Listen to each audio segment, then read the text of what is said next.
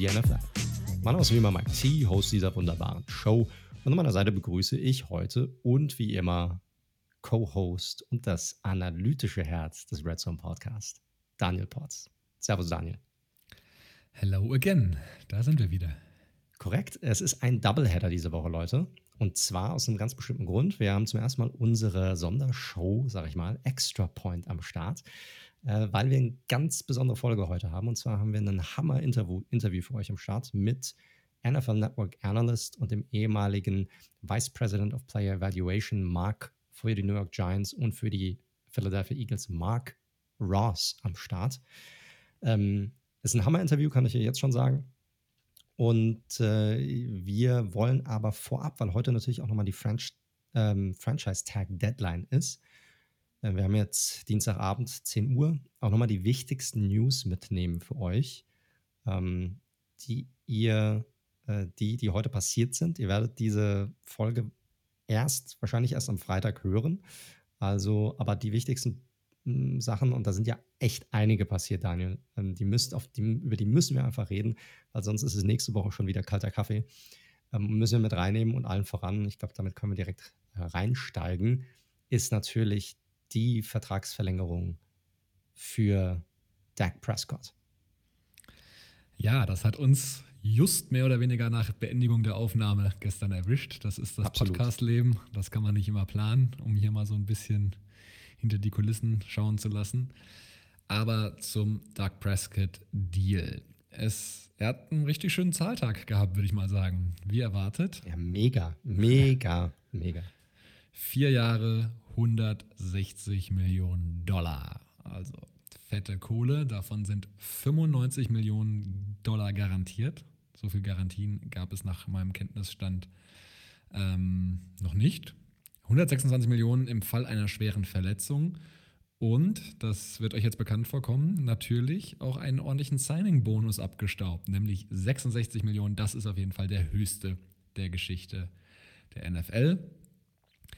Und weil der Duck anscheinend und seine Agenten einen guten Tag hatte, hat er noch gleich eine No-Trade- und No-Tag-Klausel beinhaltet. Also, ich würde also sagen. Ein Field Day, auf jeden Fall. Definitiv. Jeden Fall.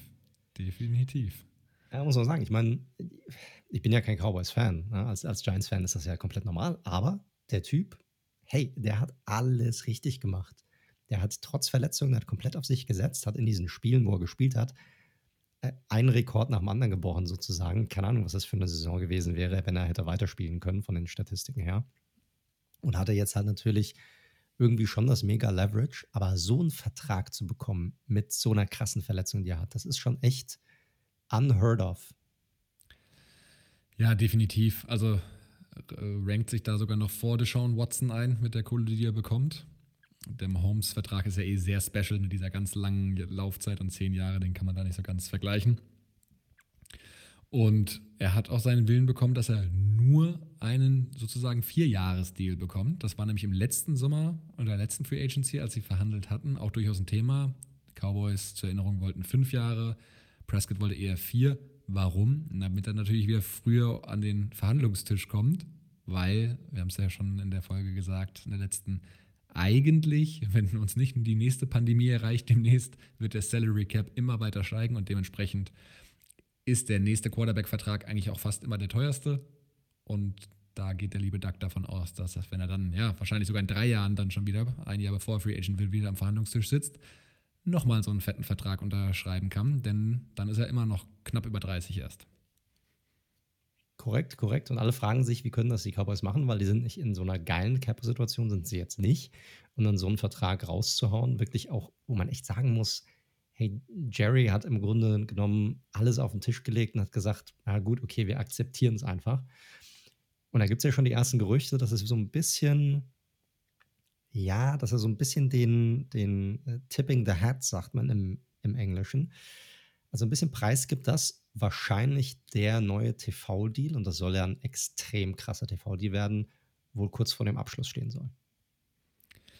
Ja, das ist Spekulation tatsächlich aktuell, aber es lässt sich durchaus so deuten. Also wir müssen das vielleicht an der Stelle auch noch einordnen. Für die Cowboys war es wirklich, wirklich wichtig, eigentlich mit Prescott zu verlängern, weil der Franchise Tag wäre oder hätte dafür gesorgt, dass der Cap-Hit in diesem Jahr, wo alle so wenig Cap-Space haben, wo der Salary Cap so niedrig ist, 15 Millionen Dollar höher wäre, als das jetzt ist. Weil jetzt durch diesen langfristigen Vertrag konnte man natürlich einige Zahlungen in die Zukunft, also nicht die Zahlungen selbst, aber das den Cap belastet, in die Zukunft schieben. Stichwort Signing-Bonus mal wieder.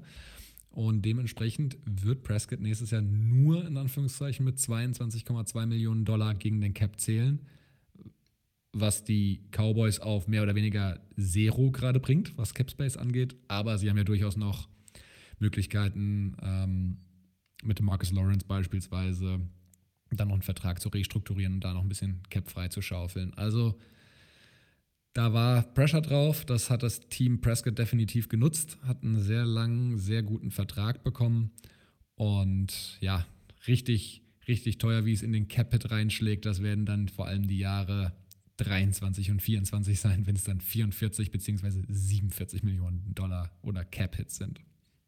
Ja, ganz interessanterweise, was ich jetzt hier auch in dem Vertragsdetail nochmal sehe, das ist ja etwas, was wir gerade in der Folge, in der letzten Folge nochmal angesprochen haben, in unserer äh, Free Agents Preview Nummer 4 bei der NFC West und der AFC West sind diese Void Years. Die hat der Vertrag da jetzt auch. Genau, deswegen, also de facto kann man sagen, geht mal davon aus, Prescott ist erstmal für vier Jahre unter Vertrag, aber wirklich der Cap wird so in die Zukunft geschoben über den Signing-Bonus, dass er eigentlich sozusagen mit diesen Void Years sogar bis 26 unter Vertrag steht. Also ähm, sechs Jahre. Genau, richtig. Okay, okay. Ja, spannend. Also wie gesagt, das ist ein super spannendes Thema und auch hier wieder cap-technisch wird da sehr viel rumgewurstelt auf jeden Fall. Äh, wie siehst du es so von der Einschätzung her? Äh, also für Prescott ist ein super Deal, oder? Also ja, hätte ich auch genommen. Gut, okay, ich glaube, das ist jetzt nicht der Maßstab hier für ihn. Aber äh, es ist schon krass. Ich meine, letzte Saison oder letzte Offseason, da hieß es noch, er hat noch irgendwie händeringend probiert, noch einen Vertrag abzuschließen mit den Cowboys, bevor die Saison losgeht. Für, keine Ahnung, 31, 32 Millionen. Und jetzt verletzt er sich so hardcore und kommt mit 41 Millionen pro Jahr weg.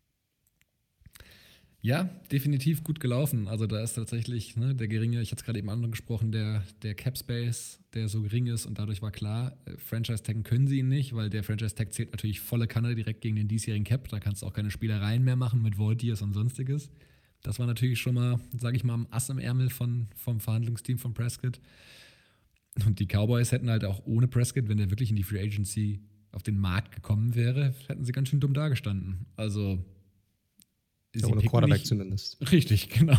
Was ja im Football nicht so ganz unwichtig ist. Nee, nicht wirklich. Und da muss ich, gut, da nehmen wir sicherlich, ein, ähm, ich will jetzt nicht zu viel weg, äh, vor, vorwegnehmen, aber das ist auch ein Punkt, also die Wichtigkeit des Quarterbacks für das Team und was der kaschieren kann, hat auch Mark Ross nochmal in unserem Interview gleich angesprochen. Also gerne dann reinhören dort. Äh, das ist aber nicht der einzige Nugget oder die einzige Information, die ihr dort raushören werdet. Äh, gut, äh, Prescott hm, legen wir mal zur Seite. Ja, ähm, aber ist ja nicht das Einzige. Wie gesagt, Franchise Tag Deadline heute und es ist echt nochmal einiges passiert. Auch tatsächlich mit deinen Raiders, haben wir jetzt in der letzten Folge gerade nochmal besprochen. Und zwar mit dem Spieler, den du auch angesprochen hattest, einen der besten Left Tackle in der Liga, Trent Brown, wird getradet zu seinem ehemaligen Team, zu den New England Patriots. Und zwar für ein Upload und ein Ei so ein bisschen, ne? Ja, muss ich leider sagen. Kann ich nicht verhehlen, dass ich da etwas enttäuscht bin. Also ich muss von vornherein sagen, ich habe den Trade Value von Trent Brown offensichtlich völlig überschätzt. Also das mit Tanzel, was ich erwähnt hatte, war natürlich ein bisschen Scherz gewesen. Ähm, der ist ja damals, glaube ich, für zwei First Rounder über den Tisch gegangen. Das war natürlich ein Quatsch. Aber ich hatte wirklich gedacht, dafür gibt es noch einen Second Rounder irgendwie, weil ich dachte, 14 Millionen mit dem Restructuring danach und dem, wie ich finde, relativ überschaubaren Tackle-Markt in der Free Agency, da ist noch ein Value da, den einige Teams sehen, aber die Raiders haben schlussendlich Gespräche geführt. Brown wollte, glaube ich, aber tatsächlich auch wirklich zurück zu den Patriots und das, was am Ende hängen bleibt, ist, ja, die Patriots kriegen ein Siebtrunden-Pick 22 und eben logischerweise Trent Brown und die Raiders dafür im Gegenzug nur einen Fünftrunden-Pick 22. Ja, das ist in der Tat halt einfach weniger, als ich so erwartet hatte. Und wir hatten so ein bisschen, ja, überlegt, oh, das würde natürlich schon ein ganz schönes Loch dann in die O-Line reißen. Ähm, hat er letztes Jahr, äh, hat er als Right Tackle gespielt bei den Raiders die letzten zwei Jahre mit Colton Miller auf Left Tackle. Aber es wird nicht so weitergehen. Und für die Patriots mal wieder ein klassischer Bill Belichick Patriots Move. Spieler damals in der Offseason in der Free Agency abgegeben, teuren Vertrag bei jemand anderen unterschreiben lassen. Jetzt bekommen sie ihn, der ist erst 27, wieder für sehr wenig zurück und noch die Kirsche auf der Sahne. Sein Vertrag wurde noch restrukturiert. Aus einem effektiv Zwei-Jahres-Deal wurde ein Ein-Jahres-Deal, aber dafür nimmt er einen Pay-Cut in Kauf und kassiert nächstes Jahr nur noch 11 Millionen. Das heißt, die Patriots haben einen potenziell starken Right Tackle für einen Fünftrunden-Pick und nur 11 Millionen Vertrag, Salary bekommen. Das zeigt aber auch so ein bisschen, ich meine, was wäre die Alternative jetzt gewesen? Klar, du bist enttäuscht, weil jetzt die Compensation jetzt nicht da ist, wo du sie eigentlich haben wolltest, aber im Endeffekt, äh, sie hätten sie ihn wahrscheinlich released am Ende des Tages, gehe ich davon aus. Mutmaßlich, ich hatte jetzt vorhin noch einen, einen Artikel oder den Anfang eines Artikels noch mehr Zeit, hatte ich nicht nochmal gelesen, wo es hieß, nee, sie wollten eigentlich auch den Vertrag mit ihm restrukturieren, um den Cap eben zu entlassen, weil er eben 14 Millionen dagegen gezahlt hätte und sie ja schon auch ein paar Needs haben. Das könnt ihr ja gerne nochmal bei Insta bei uns nachschauen, weil das ja alles aufgelistet. Dazu war er wohl nicht bereit, aber sie hätten das Game wohl gerne noch ein bisschen länger gespielt. Also es war jetzt nicht wohl so, dass sie ihn sonst, wenn er jetzt heute nicht getradet worden wäre, in den nächsten drei Tagen gecuttet hätten. Schwierige Situation. Es ist zu vermuten, Trent Brown hat ja gleich auf Social Media gefeiert. Geil, wieder zurück bei den Patriots, beste Franchise ever und finally und bla bla bla. Und der wurde ja von den Raiders-Fans auch sehr kritisch gesehen, hat auch öfter mal auf Twitter so seinen Unmut kundgetan und ich glaube, das ist einfach kein guter Fit gewesen im Nachhinein, auch auf der persönlichen Ebene. Fairerweise muss man sagen, 2019 hat er eine gute Saison bei uns gespielt, elf Spiele und wurde auch im Pro Bowl gewotet. Letztes Jahr hat er allerdings nur fünf Spiele überhaupt gespielt. Also. Das ist natürlich so das Ding. Ne? Ich glaube, das zahlt, das zahlst du halt auch mit. Durability ist halt super wichtig in diesem Sport. Aber wenn wir uns jetzt die Patriots nochmal angucken, die O-Line, wie sie aussehen könnte, das sieht schon echt stark aus bei denen für die kommende Saison. Definitiv. Ich habe hier mal eine mögliche Ausstellung gemacht. Ne? Wenn Brown hatte damals, wie du ja vorhin gesagt hast, auch Left Tackle gespielt äh, bei den Patriots. Also wenn wir jetzt mal von links nach rechts gehen und du hast auf Left Tackle eben Brown, dann ähm, auf Left Guard Isaiah Wynn der hat zwar auch Tackle gespielt, aber am College Guard. Dann Mark Andrews, den wir schon angesprochen haben, auf Center, den sie wahrscheinlich zurückholen. Tooney ist gone, den werden sie nicht. Äh, David Andrews, Mark Andrews ist der Tight End. Äh, korrekt, David Andrews, so ist es. Shaq Mason kommt zurück auf Right Guard und dann noch der, ja, einer der Steals des letzten Drafts ähm, mit Michael Ovenu, der kann sowohl Guard als auch Tackle spielen, hat sehr gut gespielt auf Right Tackle und könnte vielleicht sogar noch dafür sagen, dass Marcus Cannon, der ja auch ausgesetzt hatte letzte Saison, vielleicht sogar auch noch gekantet wird. Mal schauen, aber liest sich auf dem Papier. Ja, mal Ordentlich. wieder gut. Ja, absolut, absolut. Brauchen sie jetzt nur noch einen ordentlichen Quarterback und einen Wide Receiver Core, dann geht's ab. ja, ich habe schon gesehen, die, die deutschen Patriots-Fans, ihr seid auf jeden Fall alle hyped. das habe ich schon mitbekommen. Aber Normal, das ist jetzt das ist die Zeit. Seid ruhig hyped und geht ab. Sind wir auch. Äh, ja, was haben wir noch? Ähm, Blick auf deine Raiders auf der anderen Seite. Ausverkauf auf der O-Line geht so ein bisschen weiter, ne? Äh, definitiv. Ähm, Gabe Jackson weg. Incognito mutmaßlich weg, das ist ja noch nicht so ganz klar. Trent Brown eben, dazu hast du natürlich noch mit äh, Denzel Good einen, der viel gespielt hat letztes Jahr, der auch Free Agent ist. Da hoffe ich jetzt mal, dass sie den zurückholen. Schwierig zu sagen. Also man muss einfach festhalten, dass sie gerade in dieser 2019er Offseason keinen guten Job gemacht haben, denn ich habe das hier mal wirklich schwarz auf weiß. Sie haben in der Offseason 2019 Terrell Williams, Lamarcus Joyner und Trent Brown verpflichtet. Da spielt natürlich jetzt Corona auch mit rein, weil die, ne, der Salary Verletzungen auch. Genau, Verletzungen auch. Also das sieht natürlich jetzt alle gecuttet oder getradet. Das sieht übel aus, fairerweise. Und das sage ich jetzt nicht, also ich denke, ich sage es nicht mit Fanbrille, muss man sagen. A, konnte man natürlich nicht so, anti dass die Cuts auch passiert sind vor dem Hintergrund des sinkenden ähm, Cap Space. Und Verletzungen, wie du schon gesagt hast, kamen hinzu. Und als letzten Satz, jetzt rückblickend das zu bewerten, ist natürlich sehr einfach. damals, ich hatte extra nochmal geschaut, was die Media so geschrieben hat zu dem Zeitpunkt, als die Signings gemacht worden sind. Klar, wie immer, ein paar Millionen zu viel bei jedem, aber eigentlich Normal. wurden sie jetzt gut bewertet. Ja, ja. Bei, bei Jonas, finde ich, ist so ein bisschen das Problem, dass der war ja eigentlich Safety, als er, äh, als er zu den Raiders kam und dann wurde er eigentlich nur im Slot irgendwie eingesetzt die ganze Zeit. Das ist so ein bisschen so ein Thema, ich, ich weiß nicht, wem ich das anlaste, ob ich das dem Coaching-Staff anlasse, der sagt, ich, wir setzen ihn da ein und wir kennen seine Stärken nicht, oder ob ich das dem GM anlaste, weil er sagt, also wer hat gesagt, ich brauche einen Slot Corner und wer hat sich dann dafür entschieden, Lamarcus Joyner dafür zu nehmen?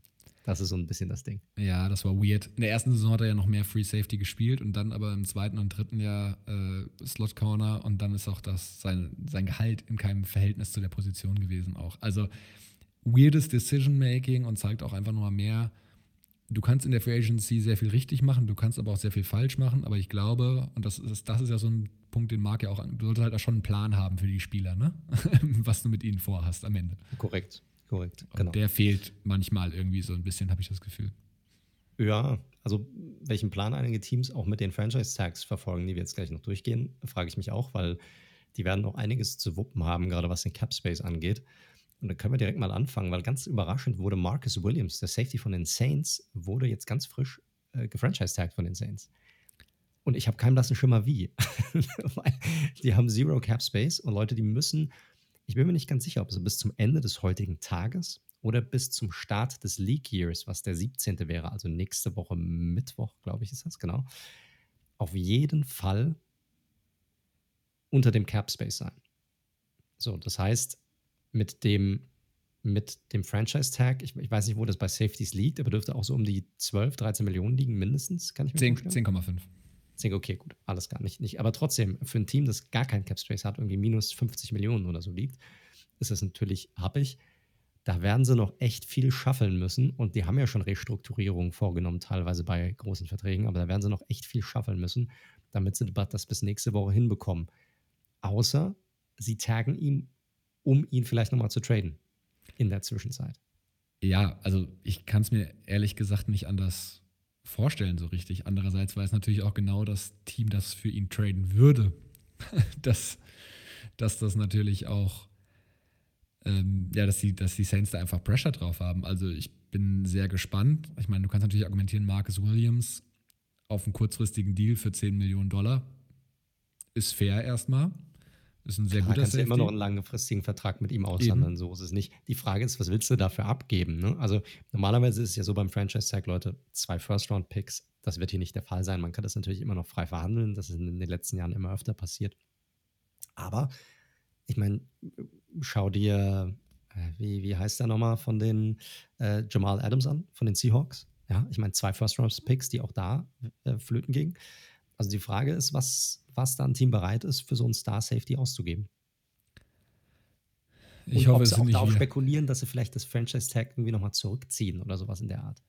Ich, ich bin gespannt. Also die, die, die, die ganze Story bei den Saints und wie sie mit dem Cap jonglieren, da sind sie ja wirklich gut drin, und wie sie Verträge strukturieren. Wir hatten es ja schon angesprochen, ähm, dass sie ja mit Ryan Ramchick den Vertrag auch schon restrukturiert haben und mit ähm, Cam Jordan auch.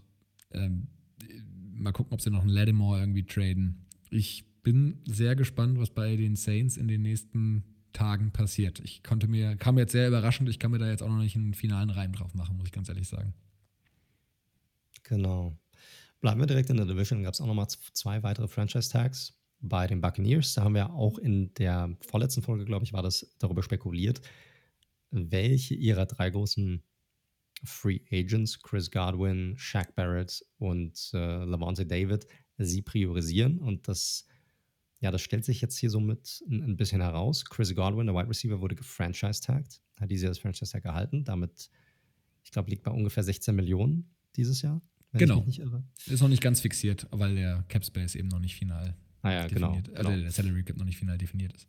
Also knapp 16 Millionen für ein Jahr. Für jemanden, der wahrscheinlich auf dem Markt 20 bis 22 irgendwie gesucht hätte. Das ist schon mal nicht, nicht verkehrt. Und wahrscheinlich mit dem Hintergedanken, dass sie einen von den anderen beiden, und ich würde jetzt hier mal auf Shaq Barrett tippen, äh, probieren werden, einen langfristigen Vertrag auszuhandeln.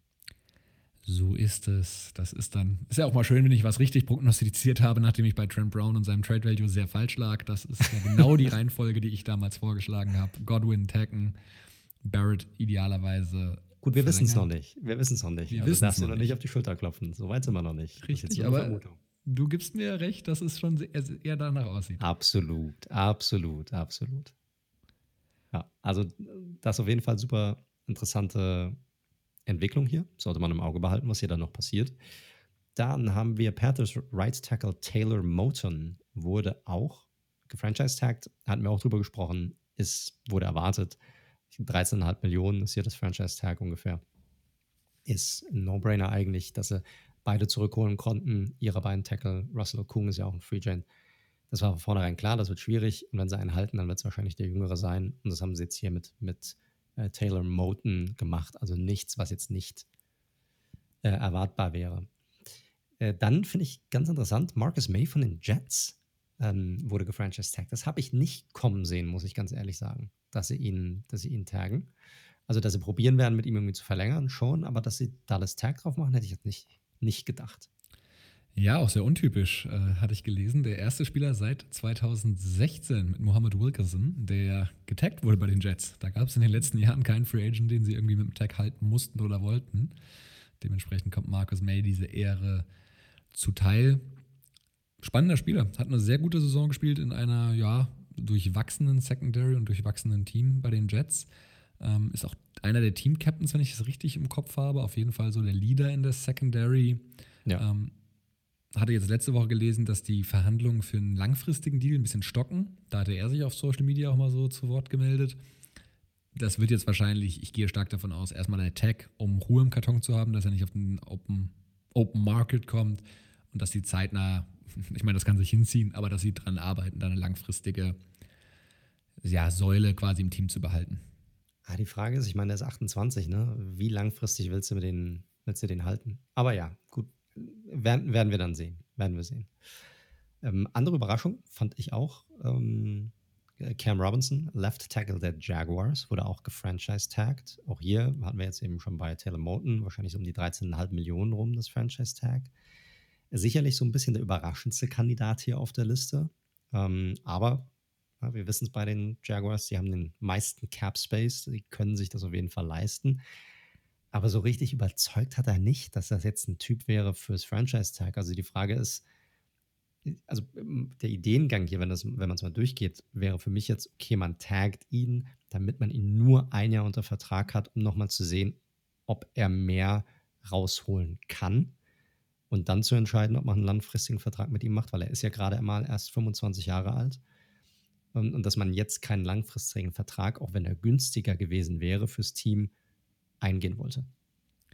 Ja, sehe ich genauso. Also ähm, Cam Robinson ist jetzt nicht so der super bekannte Spieler und wie du auch schon gesagt hast, hat jetzt bisher auch nicht wirklich überzeugt, hat aber so vom Körper her schon einige Anlagen, die, sage ich mal, vielversprechend sind. Und ich denke es jetzt auch so, sie haben den Cap Space, sie kriegen da jetzt einen komplett neuen Coaching-Staff, der vielleicht sagt, okay, wir kriegen wahrscheinlich Trevor Lawrence auf jeden Fall einen Rookie-QB. Tackle Free Agency nicht ganz easy. Mal gucken, ob wir auch im, im, Draft noch einen Tackle bekommen, eventuell, den wir haben wollen. Cam Robinson ist nicht verkehrt zumindest und wir glauben dann noch, der hat noch Potenzial. Ey, lass es uns probieren ein Jahr lang. So war wahrscheinlich der Gedankengang. Korrekt, korrekt. Also, ja, wird spannend zu sehen sein. Wie gesagt, sie haben genug Kohle, da müssen sie sich keine Gedanken drüber machen. Und ich glaube, hier geht es einfach nur darum, dass sie einen Spieler halten, wo sie sagen, hm, der ist eigentlich ganz okay. Vielleicht geht es auch noch besser. Und sie brauchen mindestens okay, um ich mache den neuen Starting Quarterback, neuen Franchise Quarterback auch irgendwie zu beschützen. So ist es. Genau. Dann haben wir noch vier weitere Spieler ähm, am heutigen Tag, die schon zum zweiten Mal hintereinander getaggt wurden, die dabei sind und daher noch teurer sind. Ja, wenn du zum zweiten Mal getaggt wirst, dann ist das Tag Value liegt es bei 120 Prozent. Also äh, da können sich einige drüber freuen oder halt ärgern, dass sie wieder getaggt wurden. Aber wenig Kohle dürften sie nicht verdienen.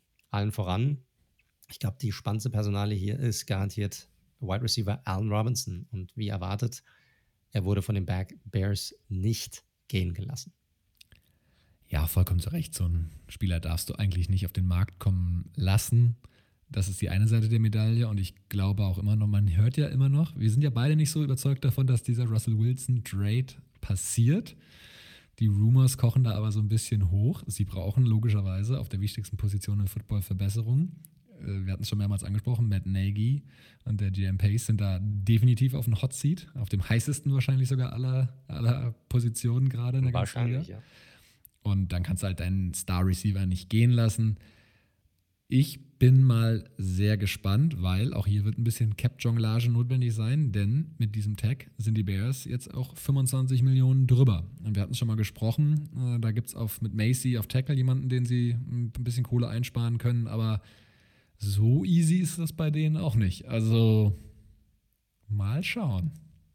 Ja, spannend, aber wie gesagt, richtige Entscheidung von den Bears. Für Robinson halt irgendwie ein bisschen blöd. Klar, verdient 18 Millionen nächstes Jahr, aber auf dem Markt hätte er locker nochmal einen 3-4-Jahres-Vertrag bekommen können. Wahrscheinlich gevalued um die irgendwo zwischen 80, hm, 90, vielleicht sogar 100 Millionen rum. Ja, zu Recht. Genau. Ähm, ist ja natürlich bei den Bears so, dass sie jetzt 25 Millionen Dollar über dem Salary Cap sind. Also da müssen sie auch nochmal ein bisschen jonglieren, um zu gucken, was sie da machen können. Genau, das hatte ich ja gerade gemeint. Ähm, ja. Dann werden sie für ein, Verträge nochmal restrukturieren müssen, weil, wie gesagt, Entlassungen, da gibt es ein, zwei, die ins Auge so ein bisschen stechen, aber damit kommst du trotzdem nicht von diesen 25 runter. Und sie müssen ja auch mutmaßlich noch irgendwie einen Quarterback da unterbringen, ne? Das darfst du ja auch nicht vergessen. Korrekt, korrekt. Ja, ein weiterer Spieler auf der Liste ist jemand, der mir sehr bekannt ist, und zwar Defensive Lineman Leonard Williams, wurde jetzt auch zum zweiten Mal gezeigt von den Giants. Man konnte sich abermals nicht auf einen langfristigen Vertrag einigen. Und das hat zur Folge, dass er jetzt mit knapp über 19 Millionen Dollar in den Büchern stehen wird, sofern man sich nicht doch noch in der nächsten Woche ähm, auf einen neuen Vertrag einig wird. Ja, äh, sag doch mal, wie du es. Was, was fühlst du denn, wenn du das so liest? Gut, wenn sie sich nicht einigen können, dann war es ein Muss. Dann müssen sie ihn taggen. Das ist ganz einfach. Er ist der beste Spieler wahrscheinlich auf dem ganzen Roster. Er hat ein super Jahr gehabt. Er ist generell, das sage ich ja auch sehr oft, er ist kein One-Hit-One-Year-Wonder, sondern er spielt seine ganze Karriere über eigentlich äh, gut bis sehr gut, halt in unterschiedlichen Bereichen. Jetzt hat es auch mit dem Pass Rush auch gut geklappt. Er passt in diese ähm, Defense, in dieses Scheme einfach extrem gut rein. Und äh, sie müssen ihn halten. Ich glaube, sie wollen auch beide was Langfristiges aushandeln.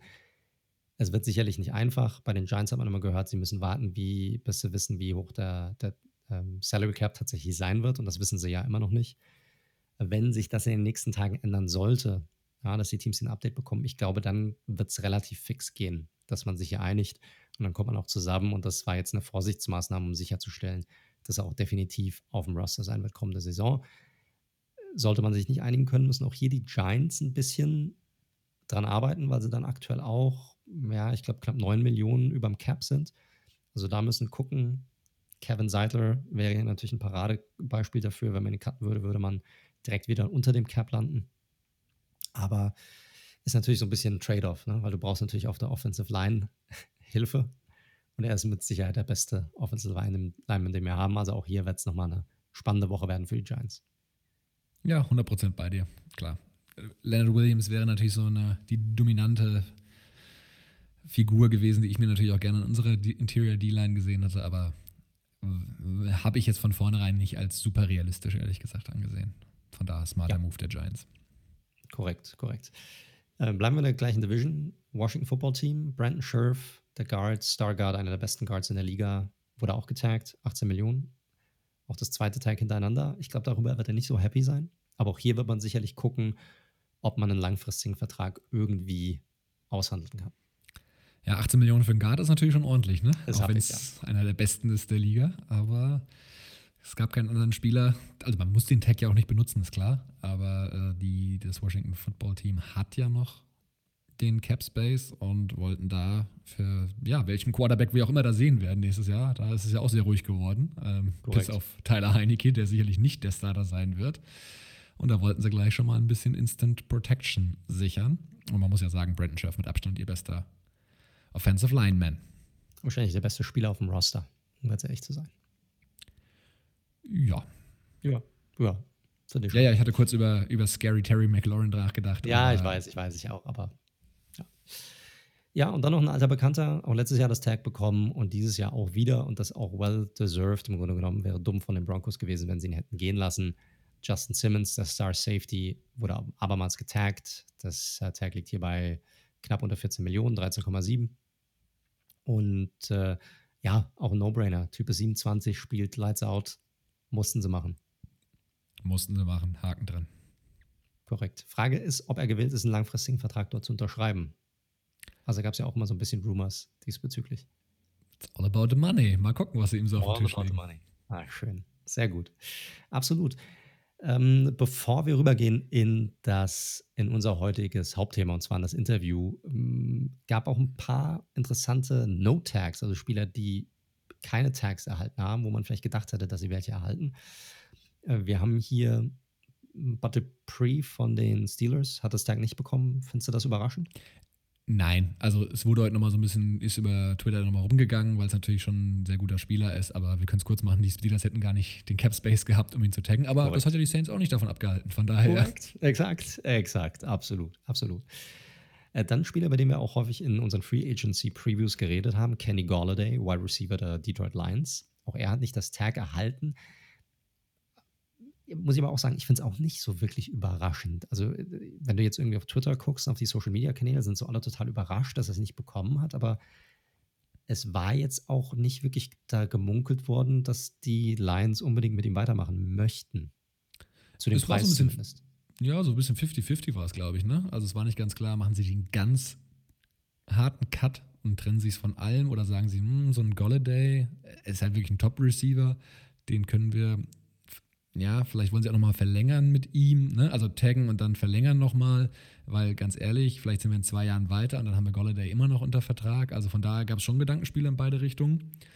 Ähm, auch da Tag and Trade natürlich theoretisch eine Option gewesen und Golladay muss man jetzt sagen, nachdem Godwin vom Markt ist und Allen Robinson vom Markt ist. Ich weiß nicht, wie du siehst, der sollte der Beste. Ja, man, 20 Millionen aufwärts wird er bekommen. Der, da werden die sich drum kloppen, den zu kriegen, egal welches Team. Das wird, ja, leider, weil ich würde ihn gerne bei den Giants sehen, auch wenn wir keinen Cap Space haben, wirklich. Ich habe gehofft, dass sie es irgendwie probieren, weil es ja auch Trade-Gerüchte gab im letzten Herbst darum, dass man ihn haben wollte. Aber ja, das ist, glaube ich, ein, ein feuchter Traum. Wahrscheinlich. Die Raiders ja. haben ja jetzt Cap Space ohne Ende. das stimmt. Und immer noch keine Defense.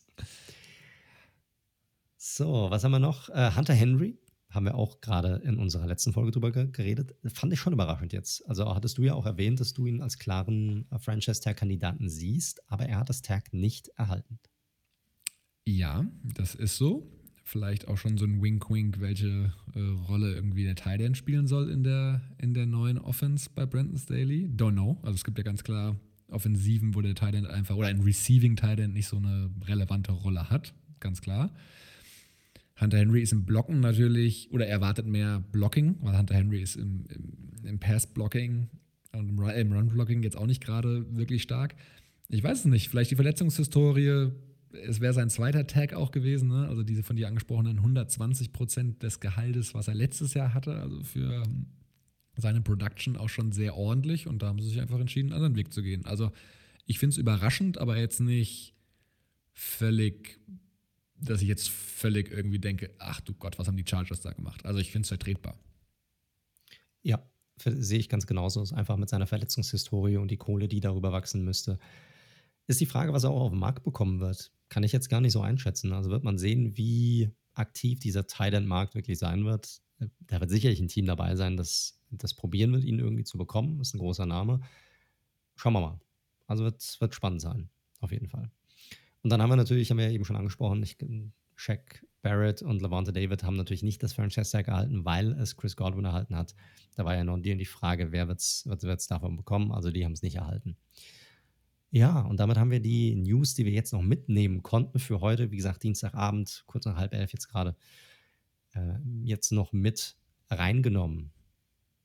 Ja, ansonsten könnt ihr euch jetzt freuen auf ein und wirklich ohne unübertrieben, dass wir uns da jetzt groß loben, aber ich glaube auf ein richtig cooles Interview mit super spannenden Insights und super vielen Informationen mit äh, NFL Network Analyst Mark Ross. Viel Spaß dabei und äh, ihr werdet, wir werden nach dem Interview auch noch so ein kleines Wrap-up machen, noch ein bisschen über das Interview quatschen, ein paar Sachen Revue passieren lassen, die er auch äh, genannt oder gesagt hat. Und auch jetzt schon mal, falls ihr zu dem Interview Fragen haben werdet, falls ihr nochmal was genaues wissen wollt oder irgendwas nicht verstanden habt, weil das Interview wird natürlich nochmal vorweg auf Englisch sein. Das ist halt einfach so mit den Amis. Kriegen wir leider nicht hin. Da, da kann wahrscheinlich keiner wirklich gut Deutsch. Also äh, stellt euch darauf ein, aber spricht sehr deutlich, sehr angenehm, äh, sollte ganz gut zu verstehen sein. Und wie gesagt, wenn ihr Fragen haben solltet im Nachgang, schreibt uns gerne auf unseren Social Media Kanälen an, entweder auf Twitter unter redzone underscore live oder auf Instagram unter redzone.live. Schickt uns dann eine Nachricht, wenn wir da noch eine Frage zu haben solltet, dann im Nachgang. Dann werden wir das mit in die neue Folge aufnehmen, da nochmal besprechen, rangehen. Und ansonsten jetzt noch viel Spaß beim Interview mit Mark Ross. We are excited to welcome NFL Network analyst Mark Ross onto our show. Welcome, Mark, and thank you for taking the time out of your busy schedule to come and talk to us. My pleasure. I got the call from from Germany, from Europe, worldwide. I'm trying to go worldwide, so thanks for making that happen for me. Well, we, we, we hope we can. We hope we can. um, Marc, we have tons of topics to cover. Obviously, this is like a little dream come true. Obviously, uh, talking to somebody who's been in the personnel department um, in the NFL before, um, but obviously not an endless amount of time, right? Um, but uh, please tell our listeners who might not know you as well as Daniel and I do just a little bit about yourself. Uh, so they better understand why it is that we are so excited to have you on our show. I don't know why you're excited. No, I'm uh, so I currently work for the NFL Network as a front office analyst but I started my career in the NFL actually as an intern for the Philadelphia Eagles in their scouting department, and then was hired full time as a scout. Uh, you know, who goes and looks at all the players to bring onto the team. Eventually made it to the director of college scouting. I was the youngest director of scouting in the NFL at the time I was hired, 27 years old. Uh, I spent eight years with the Eagles had some really productive years, three NFC championship game appearances. Didn't make it to the Super Bowl with the Eagles, but we really put together a strong team. Then I transitioned to the Buffalo Bills, where I worked for them for three years as a uh, national scout, kind of overseeing uh, the the whole country scouting.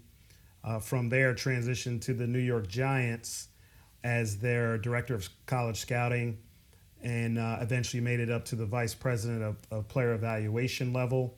Uh, with the Giants, uh, we won two Super Bowls, two famous Super Bowls, 2007 beating the undefeated Tom Brady Patriots, uh, and then 2011 beating Tom Brady and the Patriots once again. Uh, of course, the famous David Tyree helmet catch, and then in 2011 the the Manning to Manningham beautiful play in the fourth quarter there. So uh, over 20 plus years working in the NFL on the, the team side, and now I'm doing the uh, the the the uh, network side, the TV side, the media side of it. Well, that's that's quite a career Marc, and I have to admit to you a little bit. I'm a gigantic Giants fan, so it's oh, for me it's an absolute uh, pleasure to have you here on the on the show, and it's like uh, you know sweet butter to my to my ears the way you talk about the two Super Bowl wins. Obviously, yes, yes.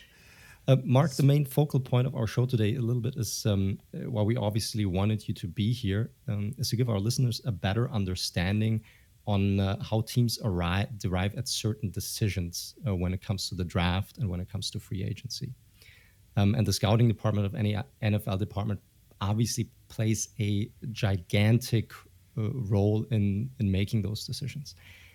Could you perhaps explain a little bit more from your experience how is a scouting department really set up in the NFL? Like how many people are really involved?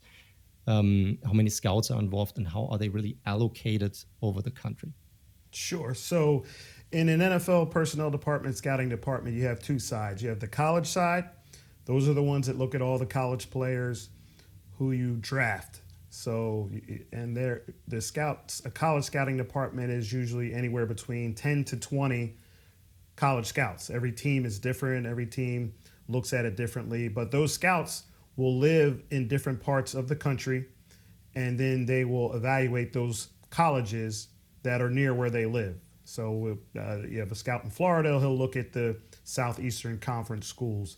Um, so, you know, each team is set up a little differently on the college side. Then you have the pro department, the pro scouting department, and those staffs are smaller, anywhere between, let's say, five and seven pro scouts. And they basically evaluate the pro players for free agency, which is going on now, and also uh, you, you, know you evaluate your own team, but the pro scouts also will evaluate the team that you're going to play the next week or two. Those those are called advanced scouts to get a feel for what those teams do well, uh, what their weaknesses are, so you know how to prepare for them. So uh, within the, the scouting, the college side, the pro scouts will do the, the pro the pro free agents, uh, but also prepare for your own team to play those teams. And those that's really the basic setup of that. Within those departments, there's a lot of different titles and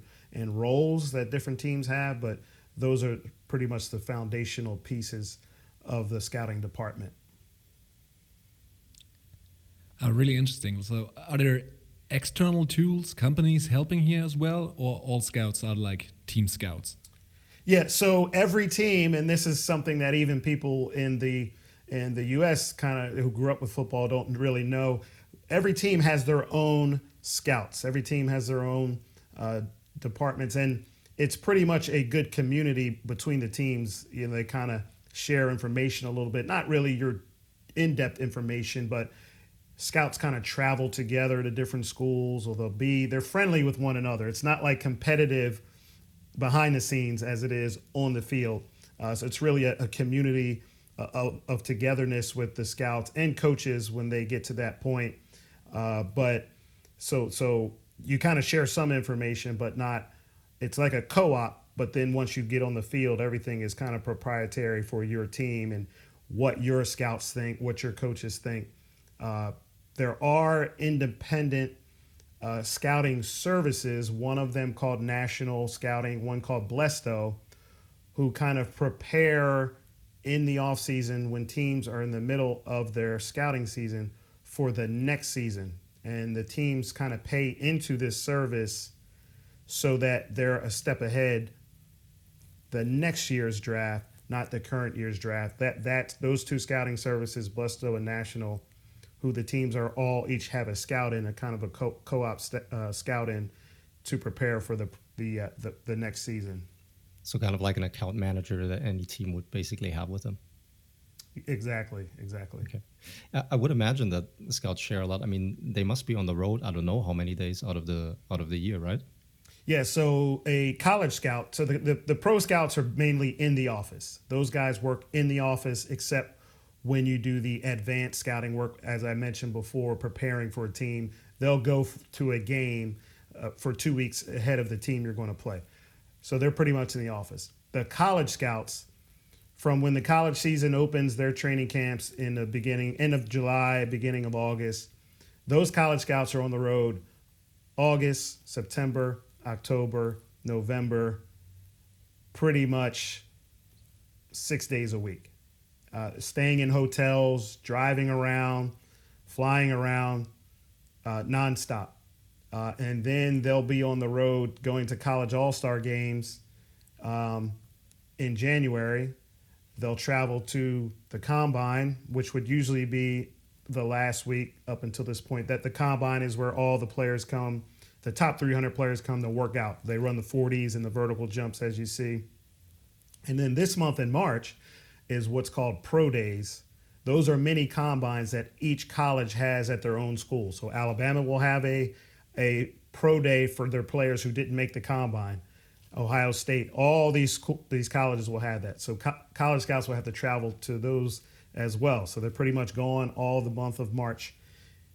And then in April, April the, the draft is usually the end of April. The scouts are at their own facilities for meetings throughout the whole month of April. Uh, and then once finally the, the, draft is over, they get to go home for May, June, middle of July, and start right back up. So um, it's it's pretty much a eight eight nine month on the road uh, deal for the scouts. It's really taxing on them and travel, but uh, you know they love it, so uh, they make the most of it. So true road warriors. yes, indeed. How do you how do you really choose a scout, and, and how do you know that you have a have a good one on hand?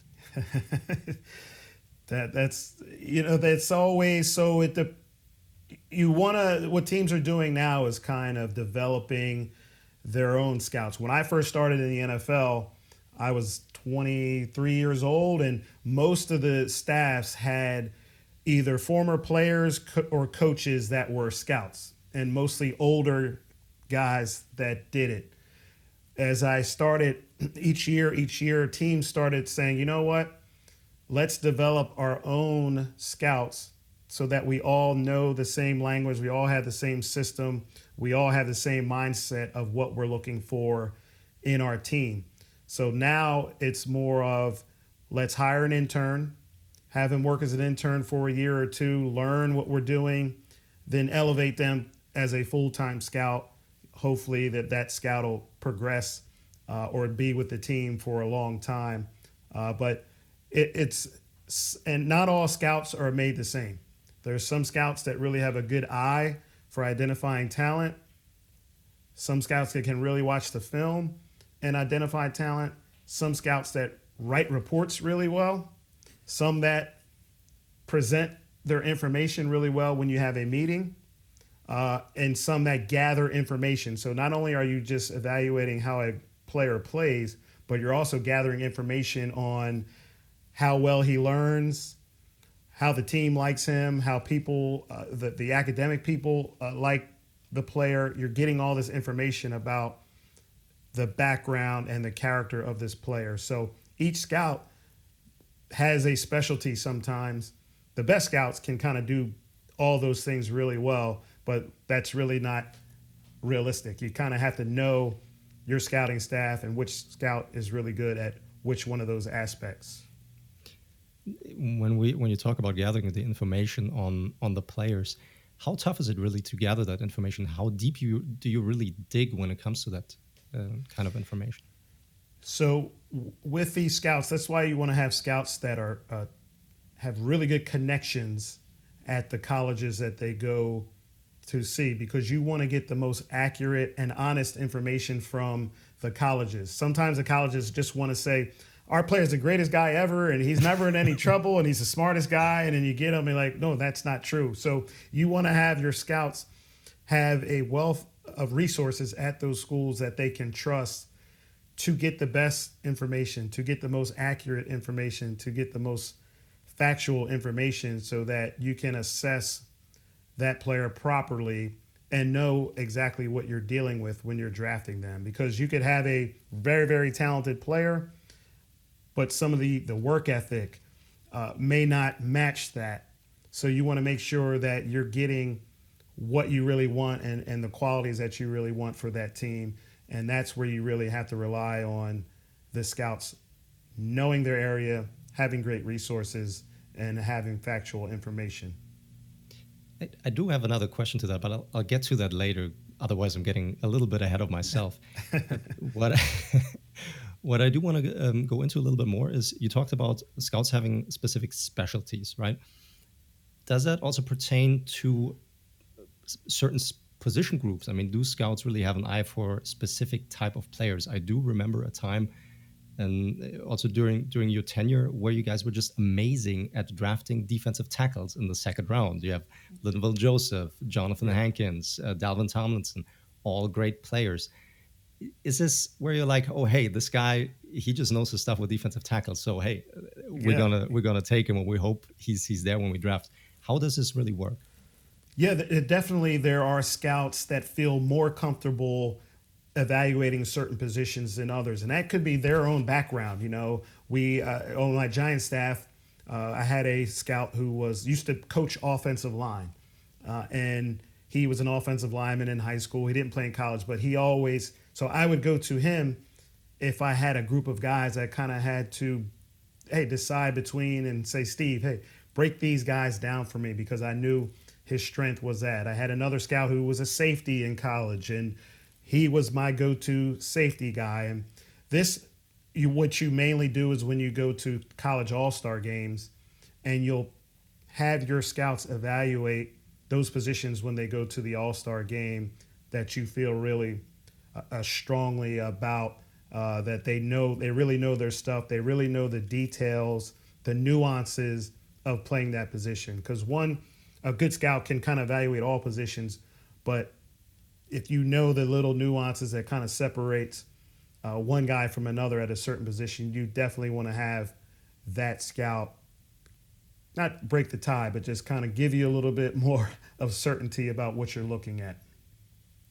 Yeah, and if I think about like the whole process, so in comparison, so how often did you go out into the field in comparison to versus analyzing prospects through video? So, yeah. So again, the the as my, myself as a director, I used to go out all the time as well. So, um, but I had to mix up where I had to do the office. So I would do, let's say, a Monday in the office, go out on the road Monday night, Tuesday, Wednesday, Thursday, uh, Friday, come back, and I would have to go to all of our games, uh, the Giants games or the Eagles when I worked for them. So I would have to do my schedule and it's really like a jigsaw puzzle fitting it all together where all right i know the giant schedule. How do i match up the schools that i need to go see and get into the office based off of our schedule? So for instance if we're playing dallas i would go to texas schools that week leading up to our game in dallas saturday before our game go see the university of texas or texas christian university so that and then boom go to our team hotel go to our game fly back home with the team spend monday in the office monday night or tuesday morning i'm right back out again. Depending on where we are playing i have to do my schedule again based off of that. So i, I was i was on the go. I was on the go every week and all over the country. Wow. How how often would you or how often would you discuss the current draft class with uh, with the GM with with Jerry Reese or with the coaches? Is this something that was discussed during the season at multiple um, uh, points, or something that wasn't touched until the off season actually started? Well, the just as far as Jerry Reese, pretty much weekly. You know, I'm in his office is right next to mine, and I'll keep him. Hey, our guys really like this guy. You need to watch him. He, he, he couldn't get out as much. He's always in the office putting out fires. He, he's every day was new something for, for him. You know, he would try to get out and like he just couldn't make it. Something would come up. But so, but I would always keep him abreast of who he needed to watch on film so that he would be prepared throughout the year and watch guys here and there to kind of cut down on his load after the fact. So, I mean, uh, whenever I'm in the office, daily conversations with him about what's going on with our with our staff. As far as communications with uh, my scouts, um, uh, with the, with with the evaluation process, we have a database of reports. So every player the scout sees, they write a report, a detailed report about the player that each night they have to replicate and sync it into our main system so I can read what's going on. They'd send me alerts of who I needed to go see because I want to spend most of my time on the top prospects. Eventually, would see them all, but if I had to adjust my schedule to see the top prospects, uh, so that that takes place daily, daily with our, our our computer system that we had. As far as the coaches during the season, they're focused on games. They're not. They don't know anything about what's going on as far as evaluating uh, pro free agents or colleges. So really the coach's first time of getting involved was really about a, a week or two ago when the combine at the combine. That's that's kind of their introduction oh, wow. into all right, here's the off season for colleges. Uh, pro free agency, they're really the season's over and they're they're all right, here's some guys you need to start watching for pro free agents. But as far as the college side, uh, they really didn't start getting involved till after the combine. That's that's super interesting. We get to that a little bit later as well. Again, um, but I do want to talk a little bit about. You talked about how all the uh, all the um, reports would be uploaded in a certain system. And obviously that has a little bit to do obviously with, with grading the players in a certain way or, or putting them in a certain uh, order. And you know now you have all these mock drafts uh, starting to pop up all over uh, uh yeah, uh, the online and tv landscapes and grades are handed out to every single prospect. Um, we obviously want to know a little bit more about how nfl teams actually grade players. I mean what, what is the real grading? This is is this a system that's consistent for all of nfl teams or do they grade differently? Is it number space or letter space, or how does it really work? So yeah, so you're you're basically uh, evaluating whether okay, you have a playmaker as your top, or a Pro Bowl type player, a really good starter, average starter, a backup player who's really good, an average backup, or a player you don't really want. So every team for that is kind of structured in that sort of way. Now, from there, the, the terminology is ba- basically the same, but from there, the number system, uh, most teams have numbered systems, but they all fluctuate. They're all a little bit different because everyone wants to do it differently. We have, we're not the same as anyone else. So they're all a little bit different uh, as far as what the actual numbers are, but they pretty much mean the same things in how you're identifying the player as either a superstar, a starter, or, or not very good player. So, and then with that as well, you have kind of color coded rankings because once you start getting into draft meetings, you're, you're putting all these names up on a, um, a big screen and you can identify by colors as well. Where a blue, we always say a blue chip. Blue chip and is blue is excellent, and then the next is green. Green, go. You know, we want it's uh, we we like this guy. Uh, it, so that you're color coded within the numerical grading system as well. The teams are pretty consistent with the color coding, uh, but but for the most part, uh, they all have a, the similar way of doing it, just slight differences in the the numerics, the the, the numbering. Uh, but it, it's just like if you go to school, really, it's you get a great grade. That's what whatever school you go to, however they, they give you a grade for your your math test. There it is. That's what kind of player we want. And if you if you get half right, then that's that number and that color, and that's how you grade um, players. And you want to keep it consistent within each team with how you grade your college players and how you grade your your pro players, so that the system just matches each other and okay. your whole entire staff knows if we say the guy's a 7.0 in college, that uh, what a 7.0 means as a pro player as well, so that there there's just an easy interchange between the two, as opposed to having two separate grading systems and scales for your college and pro, and then you're you're having to adapt and adjust every time. What does that mean? What this means this for college, this means this for pro. Keep them the same. Super interesting. Um, when it comes to grading as well, I we would assume that not only one scout evaluates one single player and that multiple people evaluate one player. How many scouts do you really, how do you really have evaluating one guy? So that that depends on a lot how big your staff is. Um, the bigger your staff, the more looks. But let's just say, for example, at Alabama, I, I would have what's called area scouts. So you have your area scouts that just kind of do their certain area. Then you kind of have a regional or national scout, a scout who kind of looks at players throughout the country or half the country. Then you have your college director who will look at guys. Uh, then your general manager will have a report. And then once the coaches start getting involved, if there's a wide receiver at Alabama, the wide receiver coach will watch him, the offensive coordinator will watch him, the head coach will watch him. So just depending on, and the better the player, the more evaluations you'll have on that player, the more looks you want to have. So when it comes time to draft, there'll end up sometimes 10 reports on one player. And that's from the area scouts, the regional scout, the college director, the head coach, the general manager, depending on how good the player is. And uh, that those kind of the varies depending on how again, how good the, the, the player is. But you could have anywhere between uh, 10 reports. Now, on the pro side, it's a little less because, as I said, it's a smaller department and the pro players are easier to evaluate just because you kind of know what they are once they get to the once they're in the league and they've played for four years five years you kind of know what they are so Uh, there, there's really not a whole ton of reports, whereas college players is a lot more projecting of how the player will be and a lot more variance in how people think about college players and their potential and how they fit with your team.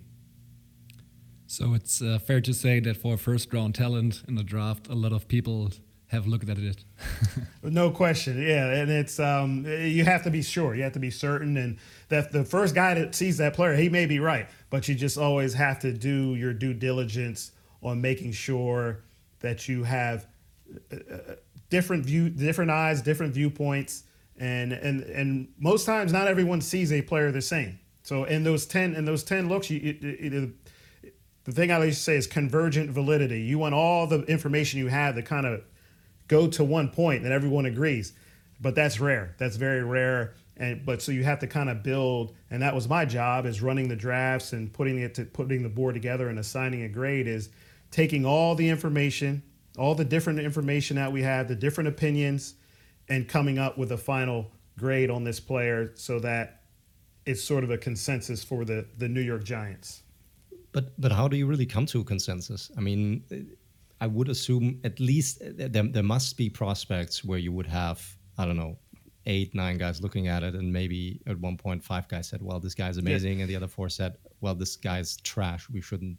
We should." It happens all the time, and we've had players that we've taken high who end up being Pro Bowl players. That some scouts leading into the draft said, "I don't like this guy. I don't think he's going to play. I don't think he's going to do anything." But that's where you have to set the tone when and all our scouts knew, all the coaches knew. Okay, you may not agree, but you better respect the process. You respect what's going on. This guy is a New York Giants player. This is how we think about him. Next time you may be right. Next you may end up being right or wrong, but our, this is our process.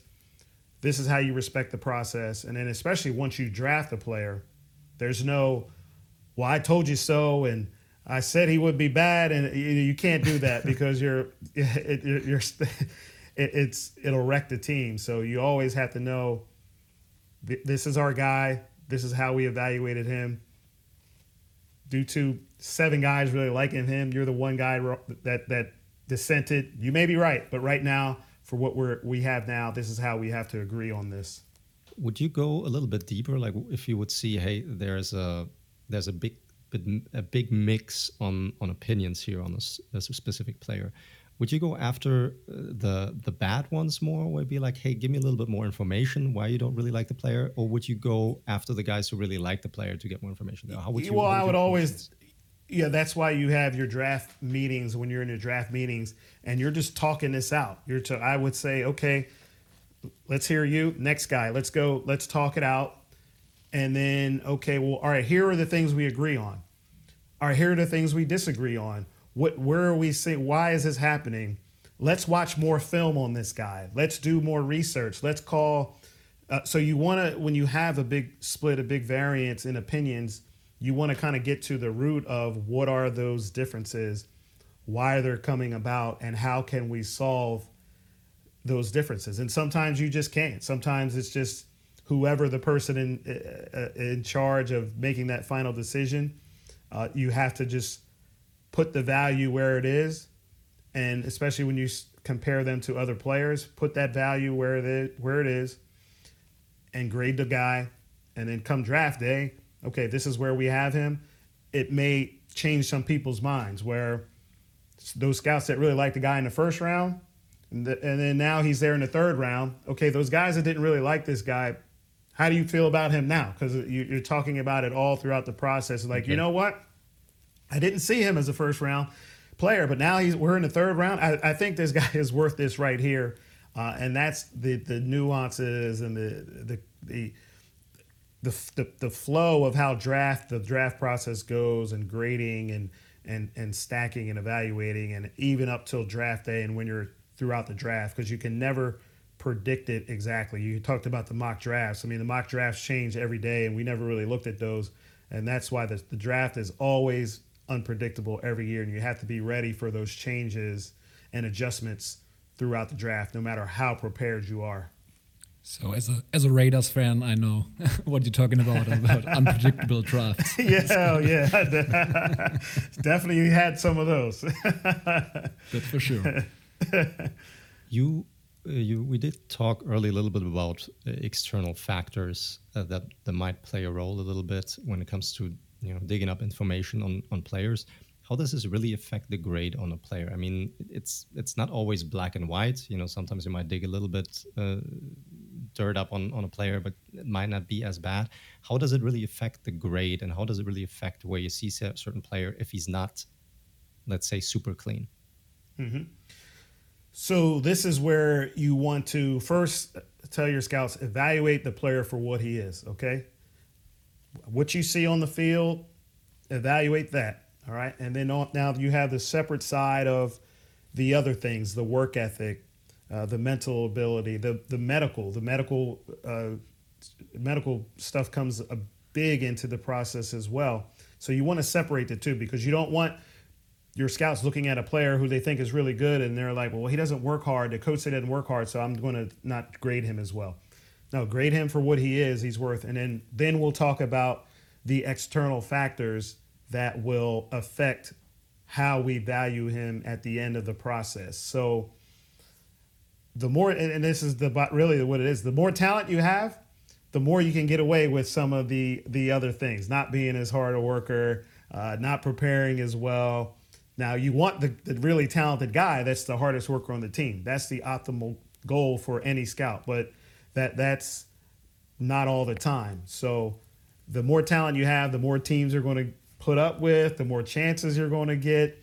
Um, and that's just the reality of it. Now, as far as injuries come into play, you may have a guy that you feel is a top 10 pick, but he's had a knee injury. So you're you have medical meetings with your doctors and your training staff and to talk about all right, we don't the, the, we've had this with some high profile guys. We don't think this guy is going to play in 2 years because his knee is that bad.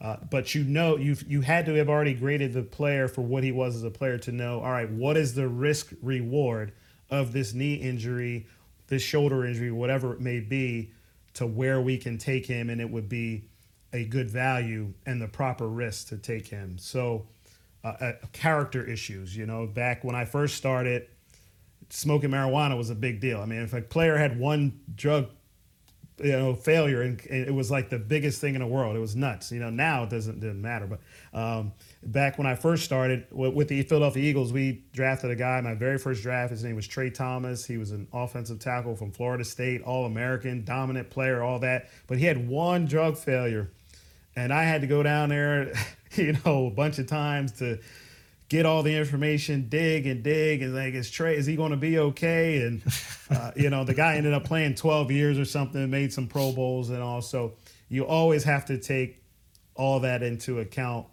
uh, with the risk reward of players. Super interesting. How does the um, how does your current roster that you have play a role when, or does it at all affect the grade on a certain player?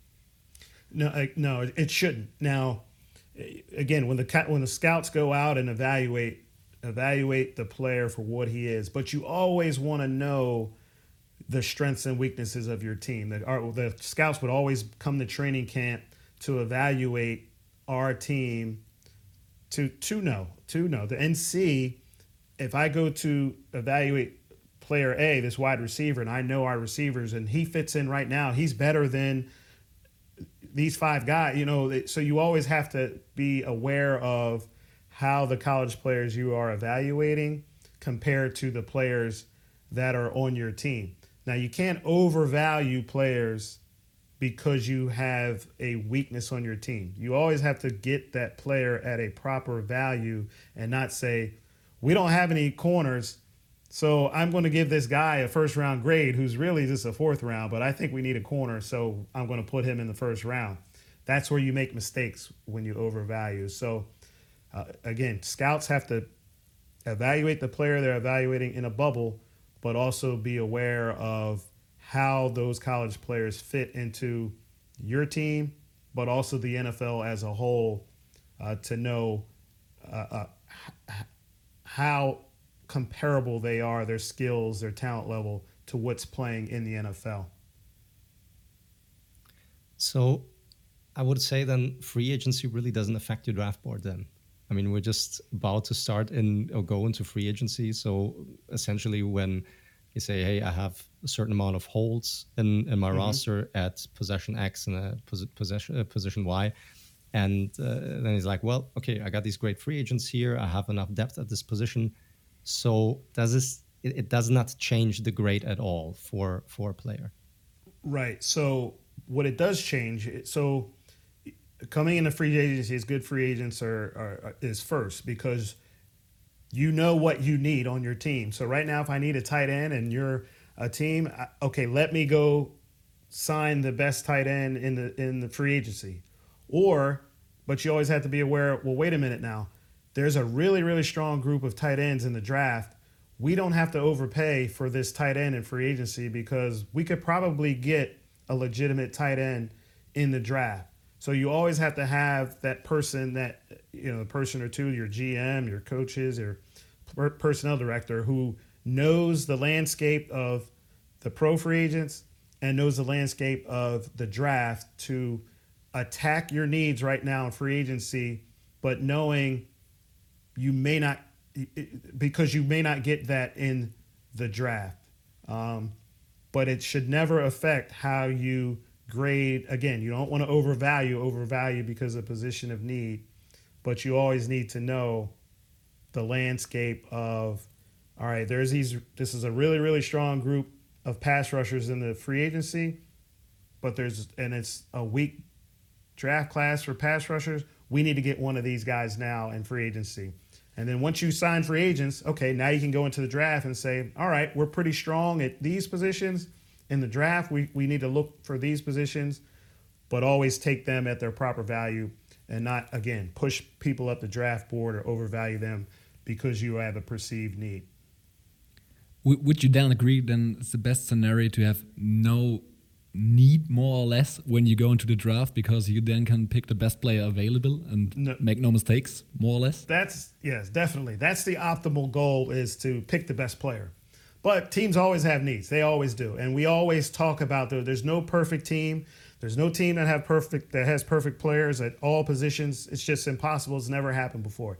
But you definitely uh, have to be cognizant of need.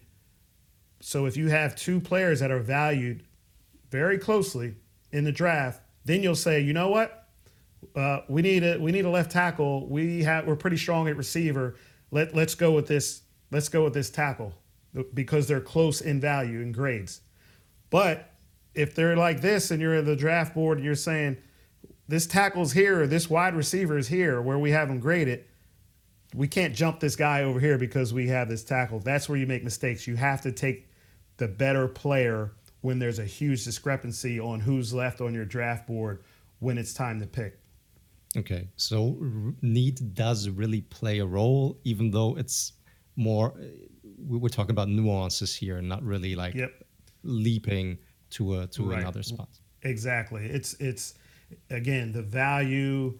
Uh, you go to the grocery store, you got two apples that are look shiny and pretty, or an apple and orange looking nice. You're like, I, I wanted apples today, but you know those oranges. you know, they're, they're, rotten. These, these apples are rotten here. I'm just going to take. So you always have to keep the value the same and not overvalue because you need something. That's that's really enlightening, to be honest. Um, yeah, and a lot of teams will say they they always pick the best player, and exactly that's why we're that's why we're asking.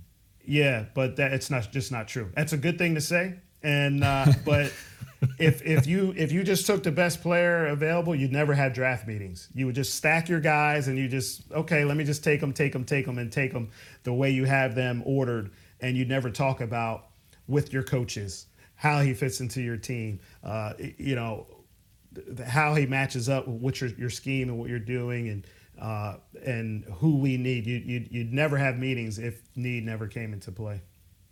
Okay. How much do future draft classes play a role, or do they play a role at all when it comes to the current draft? Yeah, it's so unpredictable from year to year where it seems like you may have a strong draft class the next year, but you just don't know. So uh, the the places I've been, I think you always want to focus on this year's draft class, this year's team, how you can get better right now. And I think the perfect example of that is just the quarterback class, where the last three first picks of the draft weren't even on the radar coming into the the draft. Where the year before you said there's no quarterbacks. Well, that Joe Burrow was the first pick, Kyler Murray, and, and Baker Mayfield. Whereas going into the year, those guys were not, not even talked about. So the draft is so unpredictable. The the talent that's going to be available is so unpredictable that you can't really see that much into the future to say what's going to be really strong and what's not going to be. When when we're talking again about grades and evaluation of a certain player, how often does this evaluation change until draft night, or is it set at a certain point? It's like, well, you know, this is the cutoff date. This is until we had you know all of our meetings, and after that, nothing's going to change how we set our draft board. Yeah, it's an ongoing process. It's a it's you don't.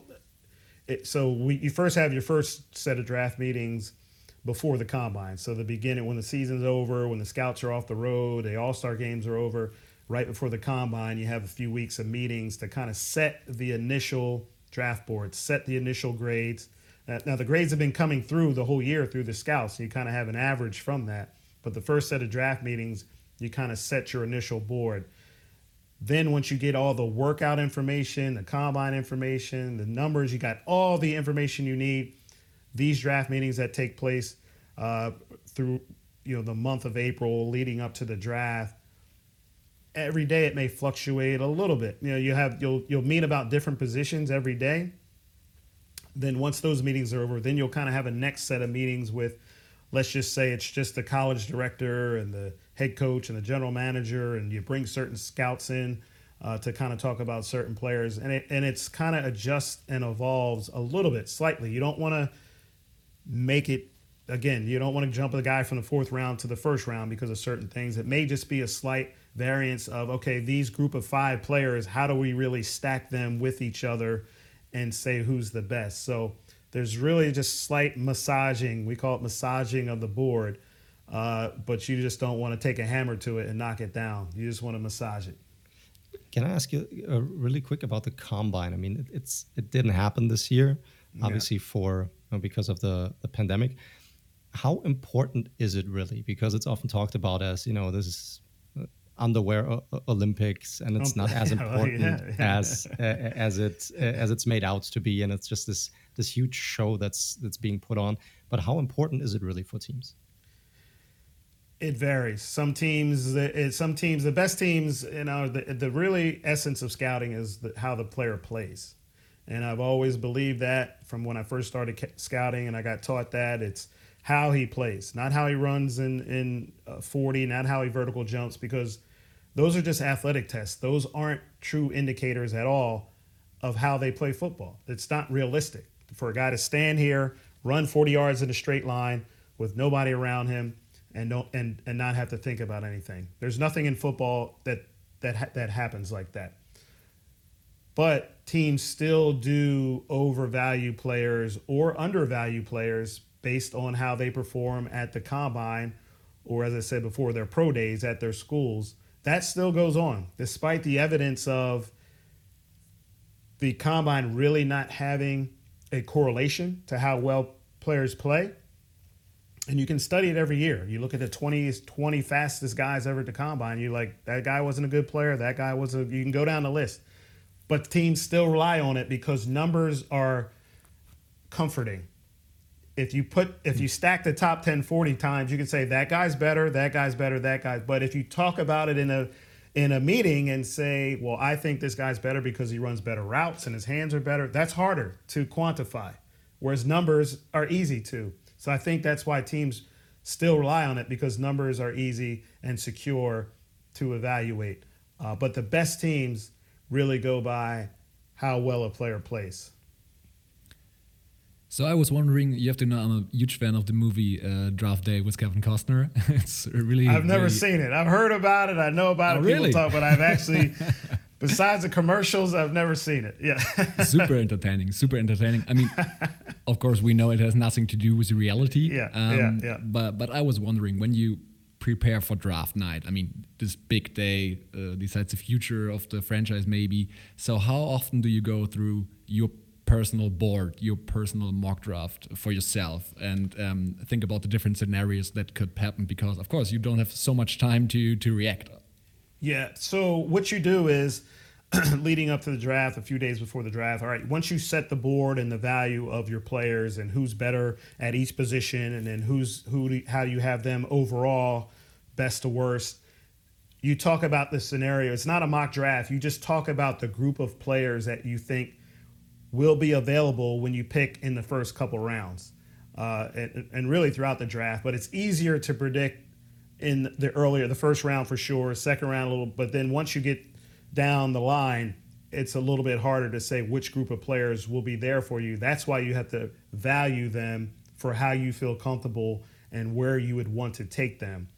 But as far as the first round, you go through as many, and the higher you pick, the easier the scenarios. If you have the first pick in the draft, well, we pick. It's we'll just take whoever we want to pick. The highest I've been is number two, and that was with the Eagles when we took Donovan McNabb, the quarterback from Syracuse, back in '99 that was easy. We had the second pick. Uh, we're going to take Donovan. You know, we pretty had felt pretty strong that the Cleveland was going to take Tim Couch. So, uh, but if you the, the, further down you get, then you have to discuss more scenarios and things that you think, all right, think are crazy, just absolutely crazy that you think will never happen. All right, what if this guy we have valued in the top five and we're picking at 15? What if he's sitting right there?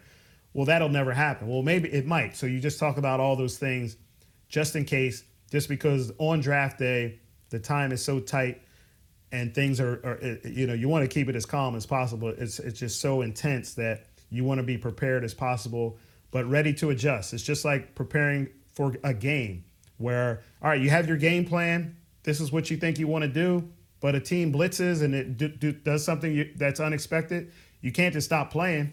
You, you have to adjust and adapt throughout the game no matter how prepared you are. So you does that mean that you also evaluate the needs of other teams as well before you go into the draft? Without a doubt. We always had a board up of, so, you know, all right, these five teams are picking ahead of you. We have our guy we like at this point. All right, it's getting close. It's getting close. We want a receiver, this certain receiver. They would need a receiver and you're holding your breath a little bit. All right, do we need to move up to get the guy that we want? Because these three teams ahead of us need a receiver as well. We might not get our guy. Do we have to move up? Should we wait? Uh, should should we? Okay, we need a we need a, a running back. These five teams ahead of us don't really look like they need a running back. Their team needs are there. I think we'll be pretty confident and comfortable. We can sit there and take our guy, or we can trade back a little bit and still get a player that we really like because a certain amount of teams ahead of you don't have the same needs as you do. Now that's good in theory. Again, now sometimes it'll get thrown out of whack or somebody will trade ahead of you and things could go a little bit haywire, but that's where you really have to know uh, the board, know how good you feel, how comfortable you feel about the players you have on the board and other teams about what they need so that you you don't miss out. Did you ever experience in your entire career a situation when there was I don't know, panic in the draft room because there was a scenario that you just did not see coming or that you just did not expect? Uh, not panic, but the year I will say that uh, the year I don't know if you guys remember a few years ago with Laremy Tunsil, yeah. where he got caught ten minutes before the draft with the the gas mask with the marijuana, thing, uh, you know, the smoking that was the only time where it was like, oh man. And we had talked the night before, we, we were picking 10th, I believe, that year. And we had all the scenarios like, we feel great about how we have it. If something goes haywire, this is what we'll do. Now, we could have never imagined 10 minutes before the draft that the guy would have been caught with a gas mask. That, that was something that just totally. And I and I had got the video. Someone had sent me the video, and I was like, "Man, should I should I just keep this quiet? And I was like, it's going to be everywhere in a second. So I just went over to my the GM and the owner and the head coach, and I just turned the video on. I didn't say a word, and I just showed them the video. This was before it even came out on all the stations and stuff, and they just they shook their head because we had Laremy Tunsil was like the second or third highest player on our board, and at that point it was it, was just too close to the draft time to really get control and get a hold of the situation and say we felt comfortable with taking Laremy Tunsil. So that was kind of the only time where it wasn't panic; it was just shock, really, and uh, you know, just threw off threw it off a little bit.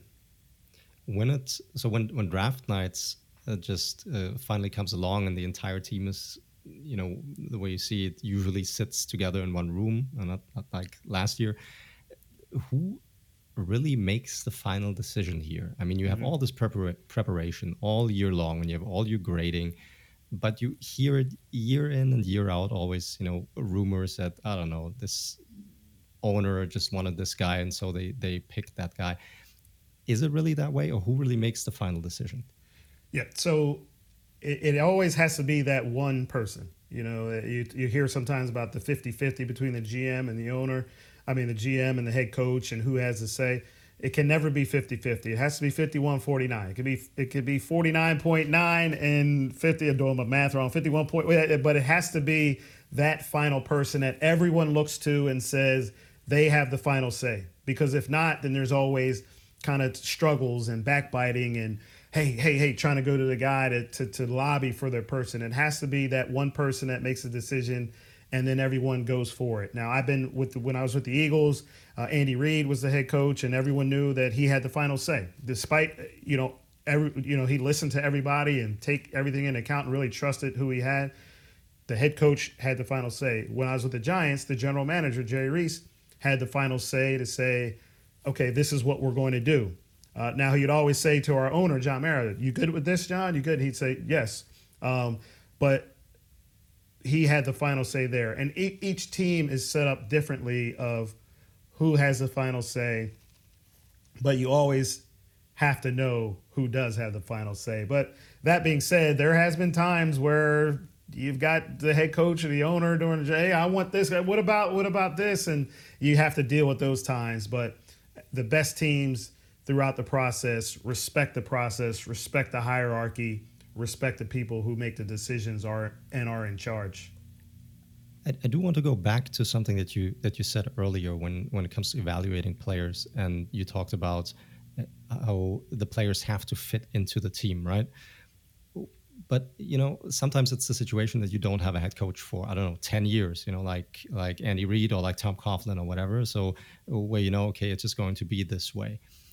Sometimes the coach gets fired after two or three years, but the next coach is just stuck with these players that have been been drafted. So how much of a compromise do you make between uh, the player fits into the specific system or this player just generally fits to our organization and to our team or do you compromise at all that that's really tricky and you're right if you have stable coaches and a stable coaching staff that you know what the system is i i, I always use the steelers and the ravens kind of with this that they've had such continuity with their scout their scouting staff and their coaching staffs that they've been there together so long that it's just easy to say these are the type this is what we're looking for.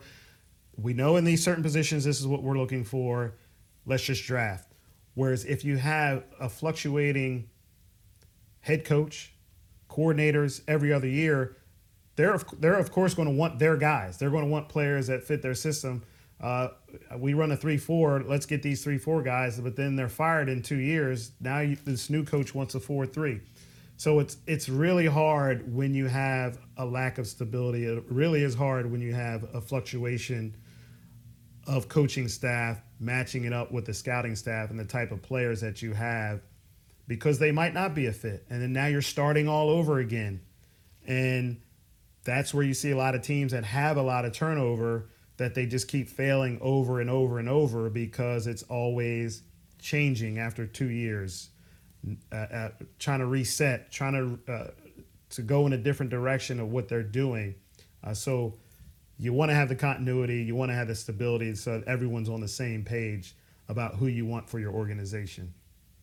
That's that's super interesting. Um, one thing that always kind of falls through the cracks are these undrafted free agents that that are not getting drafted, and you you did have some success in the past, most notably with a guy named Victor Cruz, that was an undrafted free agent and just oh, came yeah. out and destroyed everything. I mean, amazing. This guy, the salsa, salsa king. Absolutely, absolutely. How does it happen that a guy with so much talent slips through the cracks of 32 NFL teams?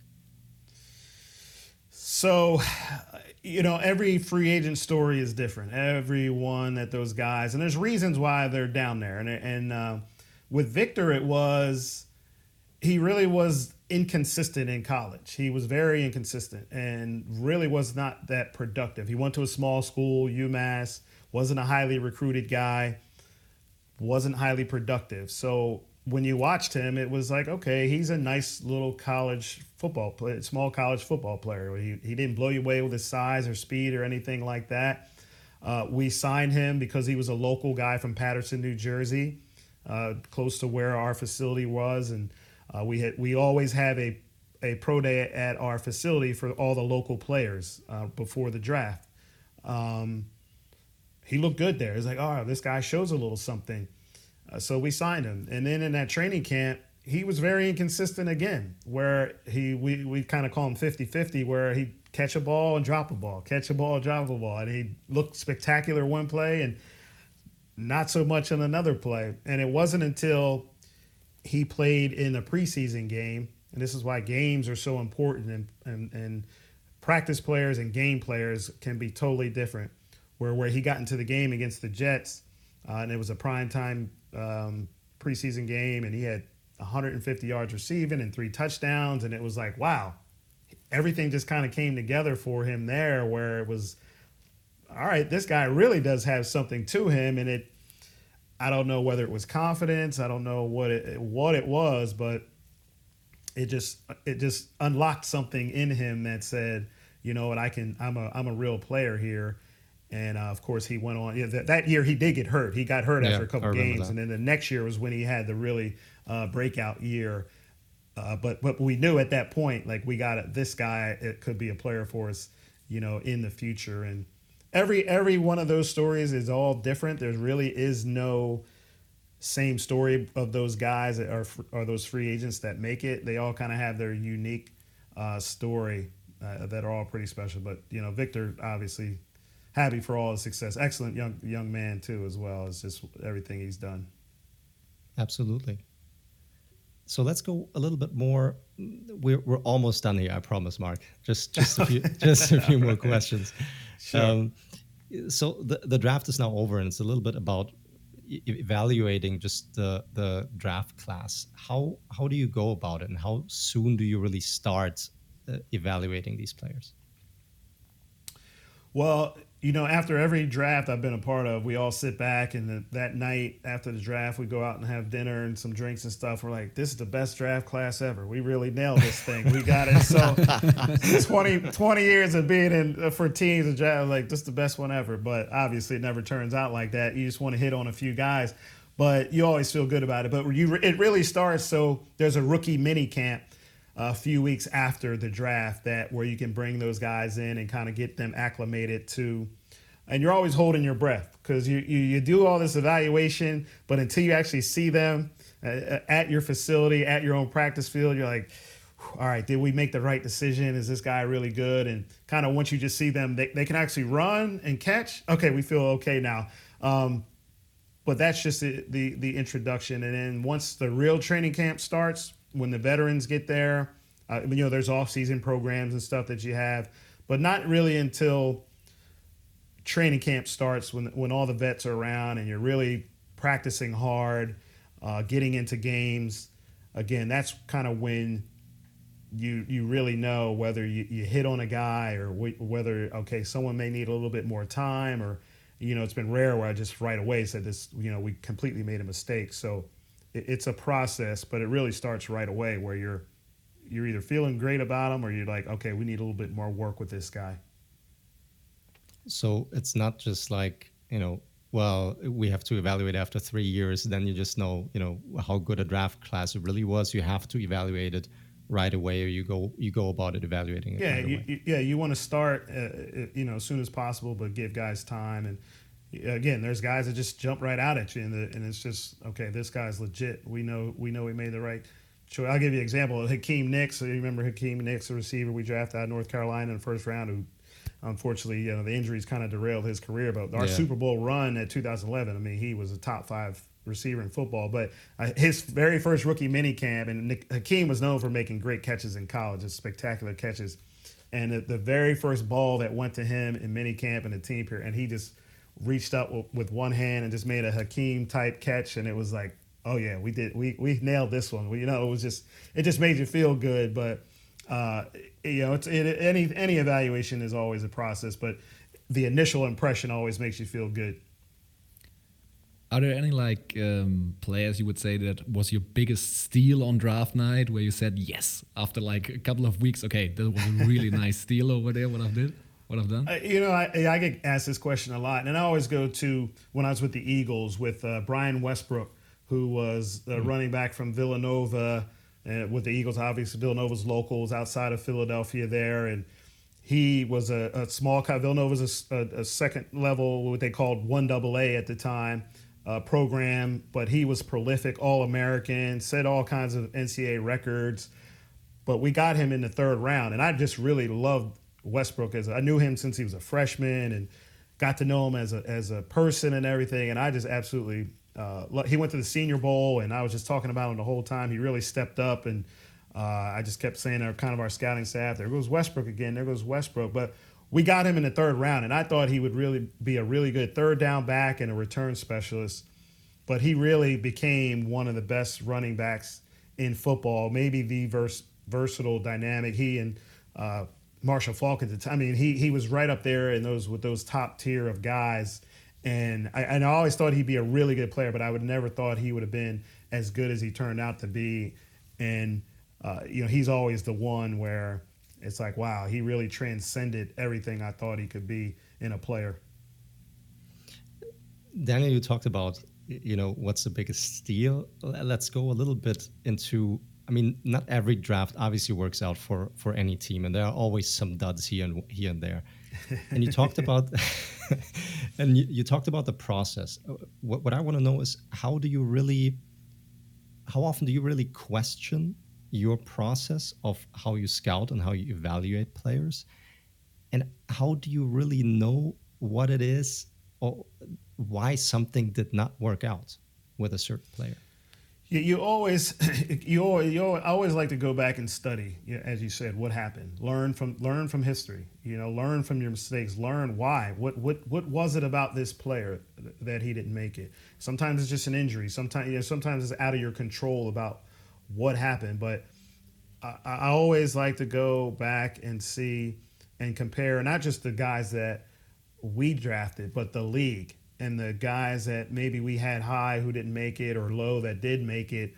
Are there some sort of underlying traits that those guys that failed had and those that made it who were kind of under the radar made it? What what are those underlying traits, the common thread of those players? And I would do that every year just to try to to get better and but you know the and every year is different every year is different as far as wow that guy uh, what, what did he have? What did what did what did not that guy have? So it's it's again it's it's the draft has been shown to be unpredictable and as much studying as you do on it and uh, you know reflection and historical data it's still been unpredictable. And you know even the best of teams have you know he talked about you know we talk about the patriots and all the success they had and but then you, you looked at really their personnel decisions. They really haven't been that good over all those years and that's where if you have a transcendent quarterback it covers up a lot of flaws and i've said this like, they cover up a lot of your flaws a lot of mistakes and the, the lesser you have of that guy your it, mistakes become more exposed and that's kind of the nature of it where it's just a lot more leeway uh, if you've got a great quarterback and the decisions you make he can cover up for them and if you don't you're out of there in a couple years and it's uh, it's not going to be pretty Is there? I, I do remember one example where you, uh, when you were with the Giants, where you started drafting like a bunch of team captains all of a sudden would, would come Yeah. up. Is that something that that was a conscious decision that you guys made, or was it something that just happened because the player was just there and and it fit your need and you had him stacked up, basically similar to another guy, and you're like, well, he was a team captain. He had, um, you know, he had uh, he was well liked Yeah. by his teammates and had all this responsibility and so on. So that's why we take him. Yeah, that was the uh, Odell draft and Weston Richburg and Devon Kennard that draft. Yeah, no, it was so we're we always made it important throughout the process. And again, when you're getting the background and the character, that we prioritize the cap because that says something about a guy. If he's a captain, about his leadership and the way the team feels about him, the coaches, we always believed in that.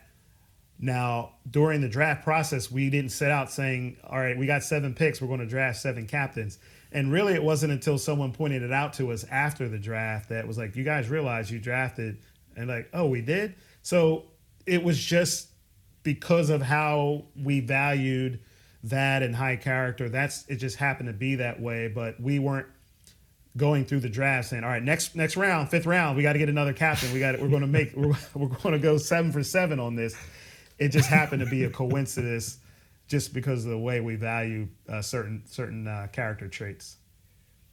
Do you, um, when it comes, so now we're right in front of the free agency, right? I mean, it's it's about to start, and you talked a little bit about, uh, you know, you have a, a separate department of evaluating free agents um, um, players.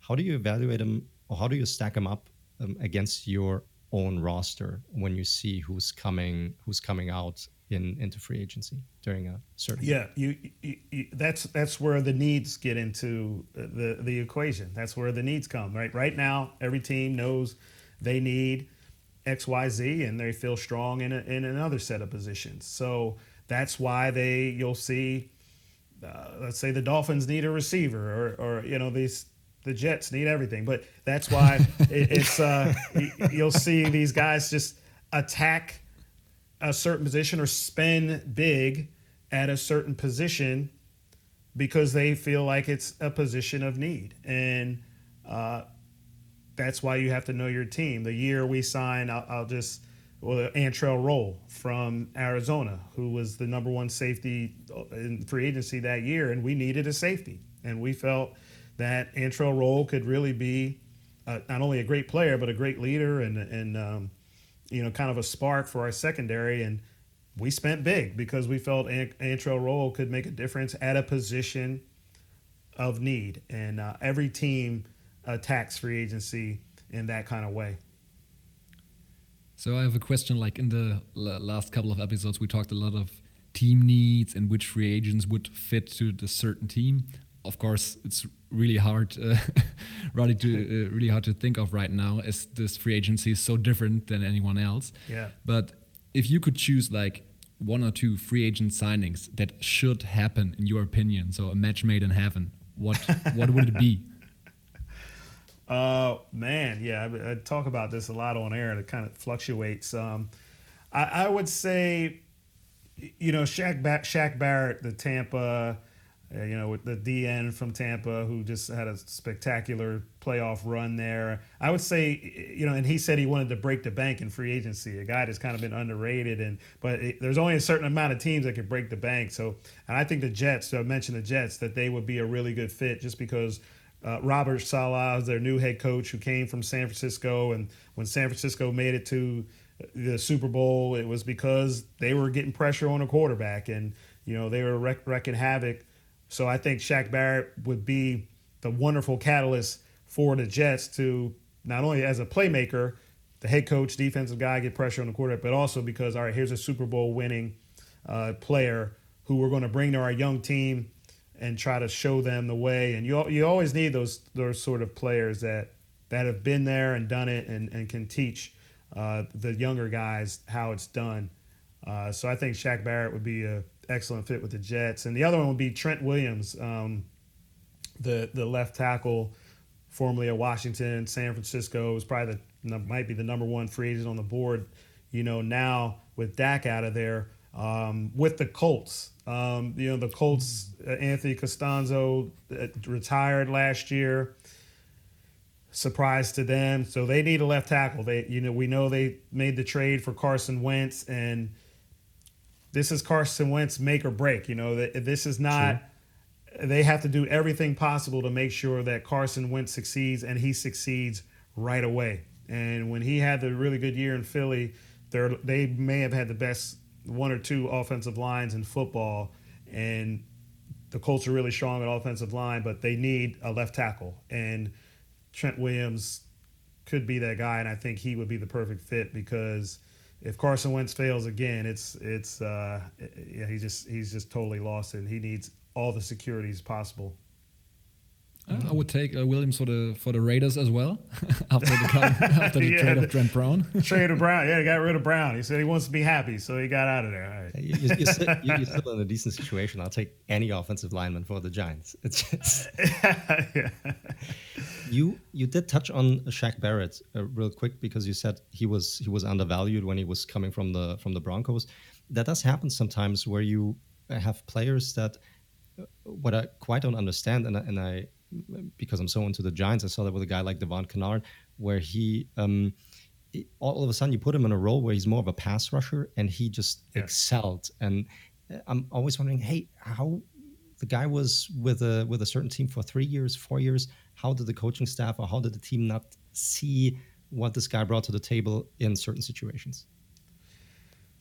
Well, you know, all coaches aren't created equal, and there's there's there's great coaches, and there's good coaches, there's average coaches, there's bad coaches, and not to say that you know we had bad coaches, but it just might have been our system, and and certain players fit into certain systems better, and uh, just they don't value what they do. Certain coaches may not value what that player does as well as another coach, or is not as creative to create a, a position, a role for that player as other coaches may be. And, you know, Kennard, he was in college. That's what he did, really. I mean, he rushed the passer. He got after the passer, and uh, we we knew that coming in. We had a lot of reports about that, and then kind of after what we got him, like, hey, go play out in space, and it's like, well, that's not really what he does well. So that's where you have to have that good fit and a good match between uh, the two, and. Uh, you know, Kennard, Romeo Okwara, who's with Yeah. Detroit, and he's Yeah. going to be a free agent. He, he'll probably get paid pretty. We signed him as talk about undrafted free agents, where Correct. uh, he showed a lot of promise the first couple of years, and then uh, the Giants let him go. But another guy who kind of just went somewhere else and flourished and developed. True, true. Um, one of the last questions: When it comes to this year's draft class, how do you think it stacks up to prior draft classes, and how do you really evaluate it at all in such a difficult and unusual year? Yeah, it definitely is unprecedented. You have players who haven't played at all this year. You got players that played three games. You got guys that started out playing and then stopped playing. It, it's really just unbelievably uh, unstable with what's the top picks, and it's going to be it's it's the hardest draft you have to evaluate guys because you want you want the more information you have, the better you feel. The more information you have, the more certain. You still could be wrong, but at least you have the information to rely on. So this year, I think overall it's not a strong class. I think there's a couple positions, corner, offensive line that are really strong, but a lot of positions that just that don't have a lot of depth, a lot of players, especially on defense. But it's the challenge really is going to be to dig into uh, that film and and rely on that film because in years past you've had you know all star games, combine, pro days. You can work out the players individually. You can bring the players onto the team uh, into your facility to to sit with your coaches and uh, to talk over things. Now it's just the pro day, you know, the pro day and Zoom calls, and that's the one shot are these pro days that these guys are having, and it's really make or break. So uh, with the condensed evaluation process and evaluation platform, it's going to be it's going to be tough. and It'll be interesting to see who turns out with with good drafts this year. But is there any prospect? I mean, besides Trevor Lawrence, I know a lot of people know Trevor Lawrence, even here in Germany. But is there any prospect where you're quite sure or super sure that he will be a top-notch player in the NFL? Without a doubt, Kyle Pitts, the tight end from Florida. I don't know if you guys know about him, Yeah. but he is. I think he's the most talented player in the draft, regardless of position. He's the most talented tight end that I've ever scouted. Uh, Oh, now, wow. The the good tight ends that are in the league now were kind of lower round picks, and the you know the the Kelseys and uh, George Kittles of the world. Those guys weren't high draft picks. They weren't really highly regarded coming into the draft. But I think Kyle Pitts will be the high. The, the highest drafted tight ends was Vernon Davis, and that's going. He was a sixth pick, and that's going on 20 years ago. Uh, but this guy, what Kyle Pitts can do, just as far as I mean, he's a he's his athletic ability is just rare. His body control, his ability to catch the ball and make plays, uh, his speed for his size is really unprecedented at the, the tight end position. And I think you talk about fits and all that. Wherever he goes, it doesn't matter. That team can will find a role and he'll be a playmaker because he really just is a unique talent. Wow. Do you have a do you have a sleeper that our listeners should keep an eye out for during this draft where you're like, hey, this guy will probably not be in the first or second round, but I have a feeling whoever gets him will be super happy. Oh man, Who, what, let me drop some names. I got to look at my chart. Names escaping me right now. Just names escaping me uh, right now. You have to call back for that one. Uh, but no, the receiver from um, receiver from Ole Miss. Uh, his name is uh, oh man, his name escapes me right now. Uh, but he's really is a, is a we'll look it up for you. Player. More Elijah Moore. Elijah Moore. Uh, he really is, I mean, a super productive player. But you look at his stats compared to DeVonta Smith. Everybody knows DeVonta Smith, yeah. receiver from Alabama. They really are almost, you know, almost exactly the same. Once DeVonta got into the playoffs, then it, it, took off. But during the regular season, their stats were just about the same. And um, he'll be, I think, a fantastic player wherever he goes. Do you think we'll see more teams trading picks away for sure NFL players during during this offseason because of the pandemic and because it's so difficult to really evaluate the players? No, I think what'll happen is teams will hold on because of the salary cap. You know, oh, the salary okay. cap situation where it's going to be a lot lower this year. And so what's what what teams will have to do is have more affordable talent, and that's through the draft. Uh, veterans cost more. You know, for the listeners, veterans cost more. The more you play in the league, the more expensive you are. Uh, so these rookies uh, is are the will be the more affordable talent, and I think especially for the better teams, uh, trying to get more younger talent to to complement the higher priced uh, veterans that they have on the team. Cool, very good, Marc. We're out of questions now. Um, finally, yeah, fi- finally. But be- before we let you go, um, let our listeners know where where can they find you. Yeah, I'm on uh, uh, Twitter, just Twitter at Marc Ross with a C, M A R C R O S S. You can check me out there. I'm not a huge social media guy, but I post stuff uh, every so often, put it on there. I need a personal a social media uh, person, but we'll see as the year goes on. But yeah, at Marc Ross on Twitter. Perfect, perfect. And uh, I know you you obviously love your gig at the NFL Network, and and it's probably fantastic. But is there any chance that um, there, there are rumors every year uh, around you um, uh, having interviews for for GM gigs? Will we see you with an NFL team at some point in the future again? I don't know. I like this, man. I like this. Uh, I like the media life right now. It's it's it's stress free. I can talk, say whatever I want. Next day, say something else. There's no consequence. you know, I make the wrong draft pick. You're like, get out of here, man. You're done. But yeah.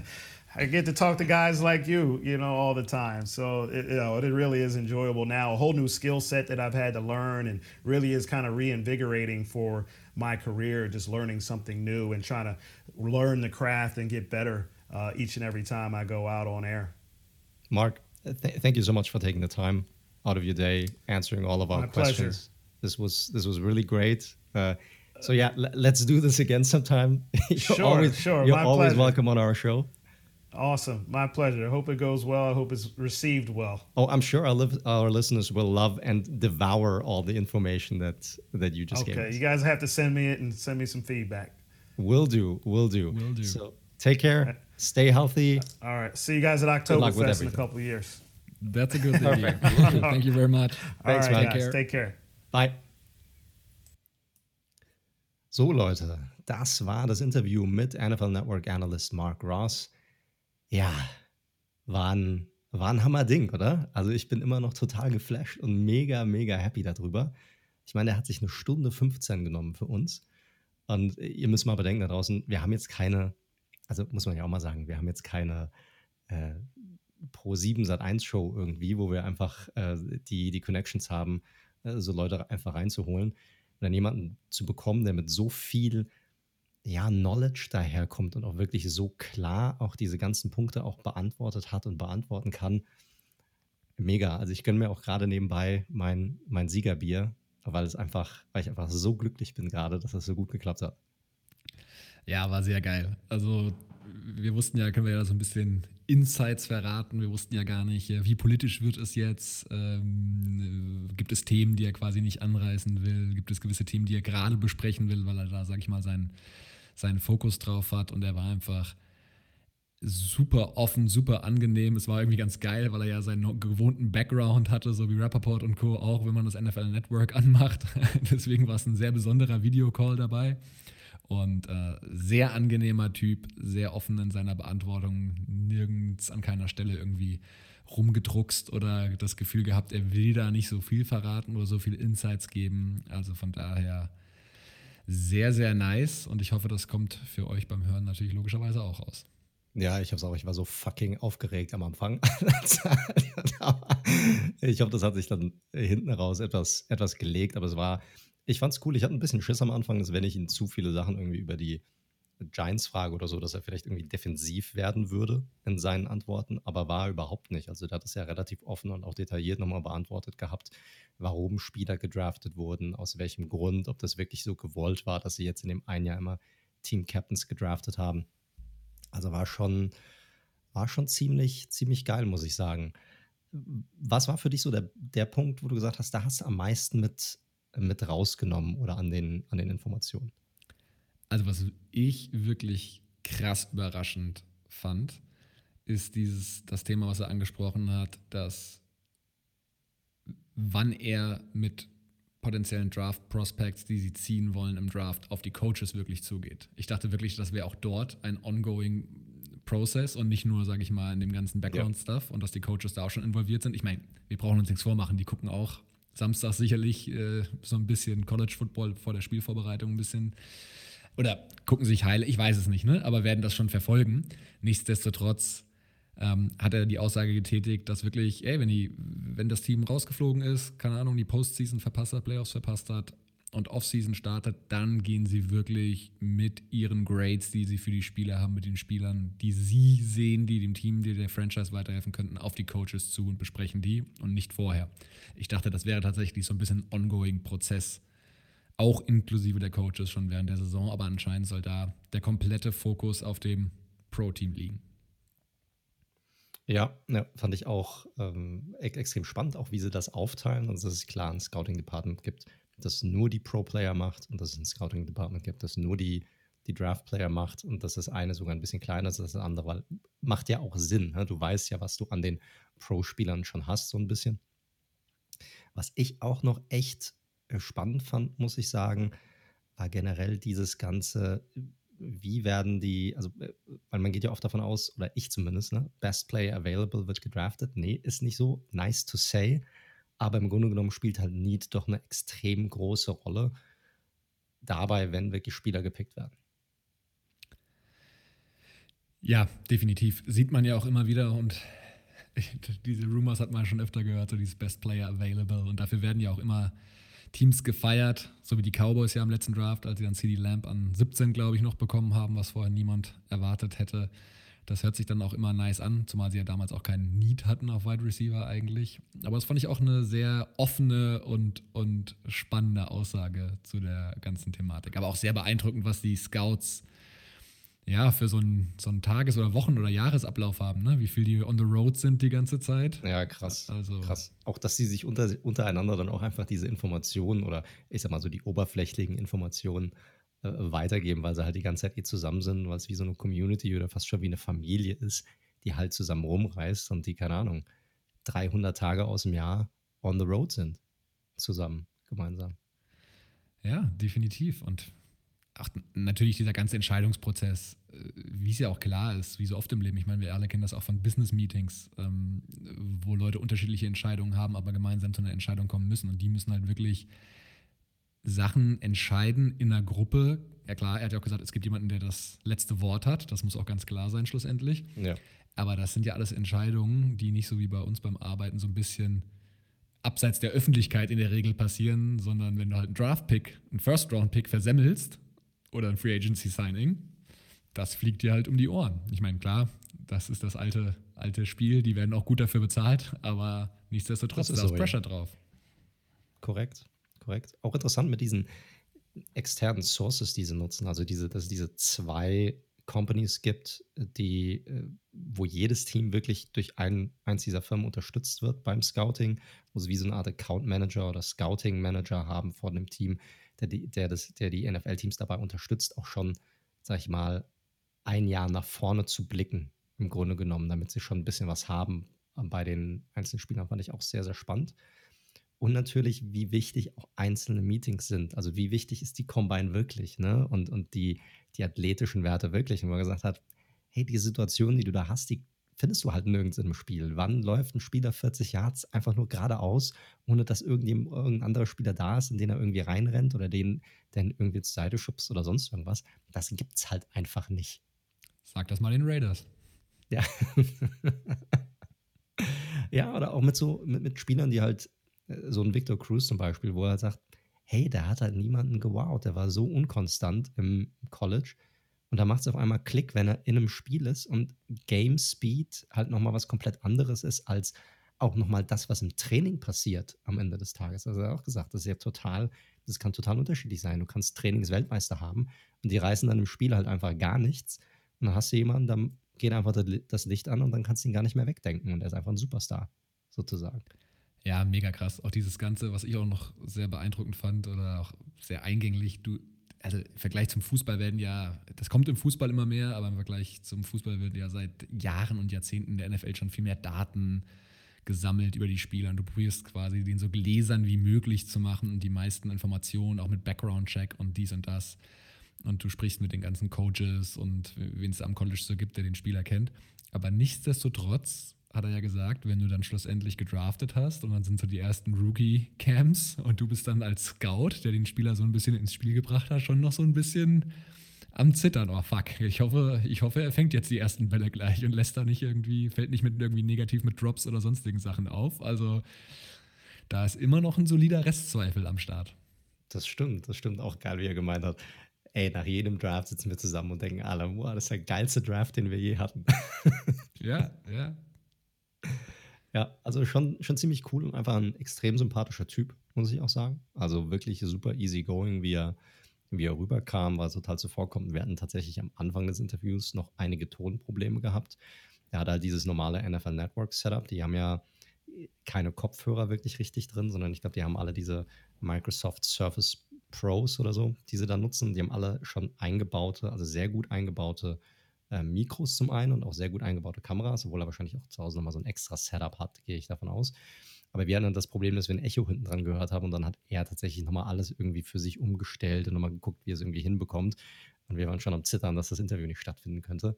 Deswegen. Ähm, aber war da super easy und total locker drauf. Also äh, Leute folgt ihm gerne. Der Typ ist ein, ist ein, hat super viel Knowledge. Das hat er, glaube ich, unter Beweis gestellt in dem, in dem Interview jetzt. Und ich glaube, man hat auch heraushören können, warum er jemand war und, und in der Zukunft, er ist ja noch gar nicht so alt, ich glaube, er ist gerade mal um die 50 rum, unter Umständen nochmal jemand sein könnte, wenn er das denn auch möchte, der vielleicht nochmal in, in so eine ähnliche Rolle oder vielleicht sogar in eine GM-Rolle, und da gab es in den äh, vergangenen Jahren immer mal wieder Gerüchte, dass er für die eine oder andere Rolle interviewt hatte, vielleicht nochmal hineinschlüpfen kann, wer weiß. Ja, also Leute, folgt ihm sehr gerne. Er hat auch nochmal Twitter-Handle und Co. genannt. Ähm, sorgt dafür, dass er ein paar deutsche Follower bekommt. Ich glaube, er hat echt sehr, sehr spannende Sachen gesagt. Ich, wir wollen natürlich jetzt nicht alles vorwegnehmen. Ihr sollt euch da gerne das Interview natürlich auch anhören. Spricht auch ein sehr, sehr klares Englisch. Also ich glaube, ähm, das, das schafft man auch, ohne dann Pro zu sein und irgendwie im Ausland gelebt zu haben. Und sehr spannende Insights, wie es im War Room beim Draft zugeht, schlussendlich, wie er sich vorbereitet auf den Draft, weil ja so viele unterschiedliche Sachen passieren können. Er hat dann äh, schöne Anekdote rund um Laramie Townsend äh, erzählt. Ähm, ja, fand ich, auch, fand ich auch sehr spannend. Ich meine, er hat ja auch gesagt, hey, eigentlich sind wir immer auf fast alles vorbereitet, aber dann kommt halt ein Video rein, zehn Minuten vorm Draft, und du zeigst es dem, äh, dem Präsidenten oder du zeigst es halt dem GM und alle schütteln einfach nur den Kopf und du weißt schon, okay, alles klar, eigentlich ist er einer der Top-Spieler bei uns auf dem Board. Aber selbst wenn er zu uns fällt, die Chance, dass wir ihn nehmen, liegt wahrscheinlich bei gleich null. Ja, aber wollen wir nicht zu viel spoilern? Er hat auch gesagt, auf jeden Fall er hat auf jeden Fall auch gesagt, ähm, welche Spieler ihr im Draft besonders achten soll, sowohl was ein Sleeper auf der Wide Receiver Position ist. Er hat sehr vom Tight End Kyle Pitts, ich glaube, das kann man schon mal sagen, geschwärmt. Absolut, geschwärmt. Ja, hat gemeint, er wäre seiner Meinung nach der positionsübergreifend beste Spieler im kommenden Draft. Das ist ein Wort in einem Draft, das ist ein Trevor Wort. Lawrence Ab am Start ist. Absolut, absolut, absolut. Ich fand es auch krass, dass er auch niemanden irgendwie, also ich, ich habe gedacht, vielleicht haut er gleich irgendwie einen Vergleich raus zu einem anderen Spieler, aber das hat er auch gar nicht gemacht, sondern er hat gemeint, hey, der Typ mit seiner Größe, mit seinem Speed, wie er Routes läuft, wie er die Bälle fängt oder sowas, es sucht seinesgleichen sozusagen. Also war schon, war schon extrem spannend. Ja, definitiv. Also querbeet, sowohl der ganze Scouting-Prozess wir haben über den äh, Grading-Prozess gesprochen, also gibt es da Schulnoten, äh, mit welchem System, sind die bei allen Teams gleich? Sprich, er war ja auch bei mehreren Franchises, er war ja nicht nur bei den Giants, er war ja auch bei den Eagles beispielsweise. Ähm, ist das vergleichbar? Wer hat das letzte Sagen schlussendlich? Ja, war auch sehr spannend, ne? Also, dass beim einen Team war es klar der Coach, beim anderen war es klar der GM. Auch unterschiedliche Philosophien die natürlich dann die einzelnen Clubs auch mit sich bringen, wer wo wie viel, also wessen Wort wo wie viel Gewicht hat. Und der kleine Jab, den er gegenüber Tom Coughlin da gegeben hat, den, den kann man da auch nicht rausnehmen, muss, muss ich sagen. Also, wo er da gemeint, hey, not all coaches are created equal. Nicht alle Coaches sind gleich. So darüber gesprochen haben, ob er, warum bestimmte Spieler einfach nicht auf ihren richtigen Positionen zum Beispiel eingesetzt werden. Und ja, da hatten wir ein Giants Beispiel und da hat er das so gesagt. Also es ja, muss, kann man nicht anders sagen. Das ist so ein kleiner, ein kleiner Tritt, den er da verpasst hat. ja, war in der Tat relativ offen. Äh, wir kennen das ja aus Deutschland, dass sich äh, Verantwortliche oft ja sehr politisch, sage ich mal, äußern. Er hat ja selbst auch gesagt, ey, das ist cool. In der Rolle, in der er ist, kann er logischerweise frei sprechen. Er ist ja jetzt keiner Franchise irgendwas schuldig an dem Stelle oder darf gewisse Sachen nicht sagen und vollkommen in Ordnung. Es gibt manche Prospects definitiv, die im Draft gezogen werden, die eigentlich eine deutlich bessere Karriere hätten machen können, wenn sie im richtigen System, unter den richtigen Umständen, mit dem richtigen Coach eben gespielt hätten. Und das ist nicht immer die Schuld der Scouts, die da irgendwie eine, oder GMs, die einen schlechten Job gemacht haben im Draftprozess oder im Evaluierungsprozess. Da fand ich zum Beispiel spannend, dass er gesagt hat, hey, die Scouts sollen sich halt auf nichts konzentrieren, was irgendwie gerade im Roster passiert oder sonst irgendwas, sondern wirklich nur auf den Spieler selbst und nur diesen Spieler selbst evaluieren. Das fand ich schon sehr spannend, dass das beim Scouting selbst gar keine Rolle spielt, sondern einfach nur der, der Spieler selbst.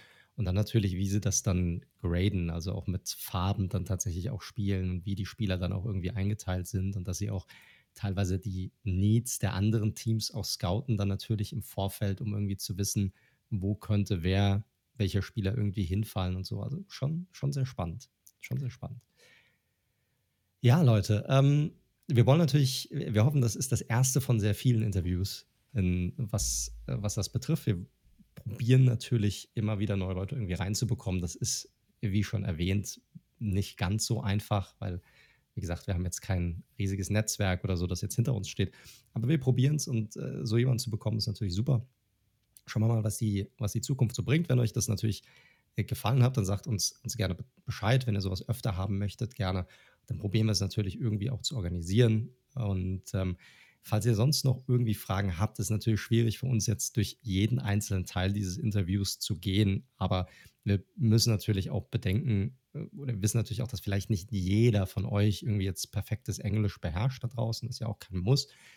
Ähm, stellt uns auch gerne nochmal Fragen, falls ihr irgendwas nicht verstanden habt über unsere Social Media Kanäle, entweder auf, auf Twitter unter redzone underscore live oder auch auf Instagram unter äh, at redzone.live. Stellt uns da die Fragen, wenn ihr irgendwas nicht verstanden haben solltet. Und dann nehmen wir das einfach nochmal in die nächste Folge mit auf und, ähm, und werden es da nochmal besprechen. So machen wir das. Genau, tipptopp. Ansonsten, Leute, heute ist Freitag. Äh, wir haben jetzt, ähm, also Freitag, wo ihr es hört, heute tatsächlich, wo wir aufgenommen haben, ist Dienstagabend, also nur einen Abend später als unsere ähm, letzte Free Agency ähm, Preview. Wir werden für euch als Info als nächstes die nächste Folge wahrscheinlich erst am kommenden Mittwoch rausbringen, weil wir noch die ersten ein, zwei Tage, ich sag mal anderthalb Tage der Tampering Period, der ersten beiden Free Agent Tage noch mit reinnehmen wollen. Ähm, einfach damit wir dann nicht eine Folge haben, wo dann noch nichts passiert ist, sondern wir wollen natürlich schon die ersten größeren Moves irgendwie besprechen. Und der Free Agency, die nehmen wir mit. Also nicht kommenden Dienstag, sondern wahrscheinlich erst am Mittwoch die nächste Folge. Ansonsten, falls sich sonst irgendwas ändern sollte, wir halten euch über unsere Social Media Kanäle darüber dann nochmal auf dem Laufenden. Richtig. Folgt uns gerne, dann seid ihr immer am Start. Dann müsst ihr auch nicht Schnappatmung kriegen, wenn auf einmal in eurem Podcast-Catcher oder bei Spotify Dienstagmorgens noch nichts ist. Oh, ich muss zur Arbeit und hä, wo ist der Podcast? Ihr kriegt es schon mit. Äh, wir, wir bleiben bei dem Rhythmus normalerweise, aber nächste Woche ist eine besondere Woche und da müssen wir mal einen Tag nach hinten schieben, damit wir euch auch entsprechend gesammelt die wichtigsten News schon mal präsentieren können. Korrekt. Gut, dann bleibt mir nichts anderes übrig, als mich bei dir, lieber Daniel, nochmal dafür zu bedanken, dass du auch bei dem Interview jetzt hier dabei warst. Hat sehr viel Spaß gemacht.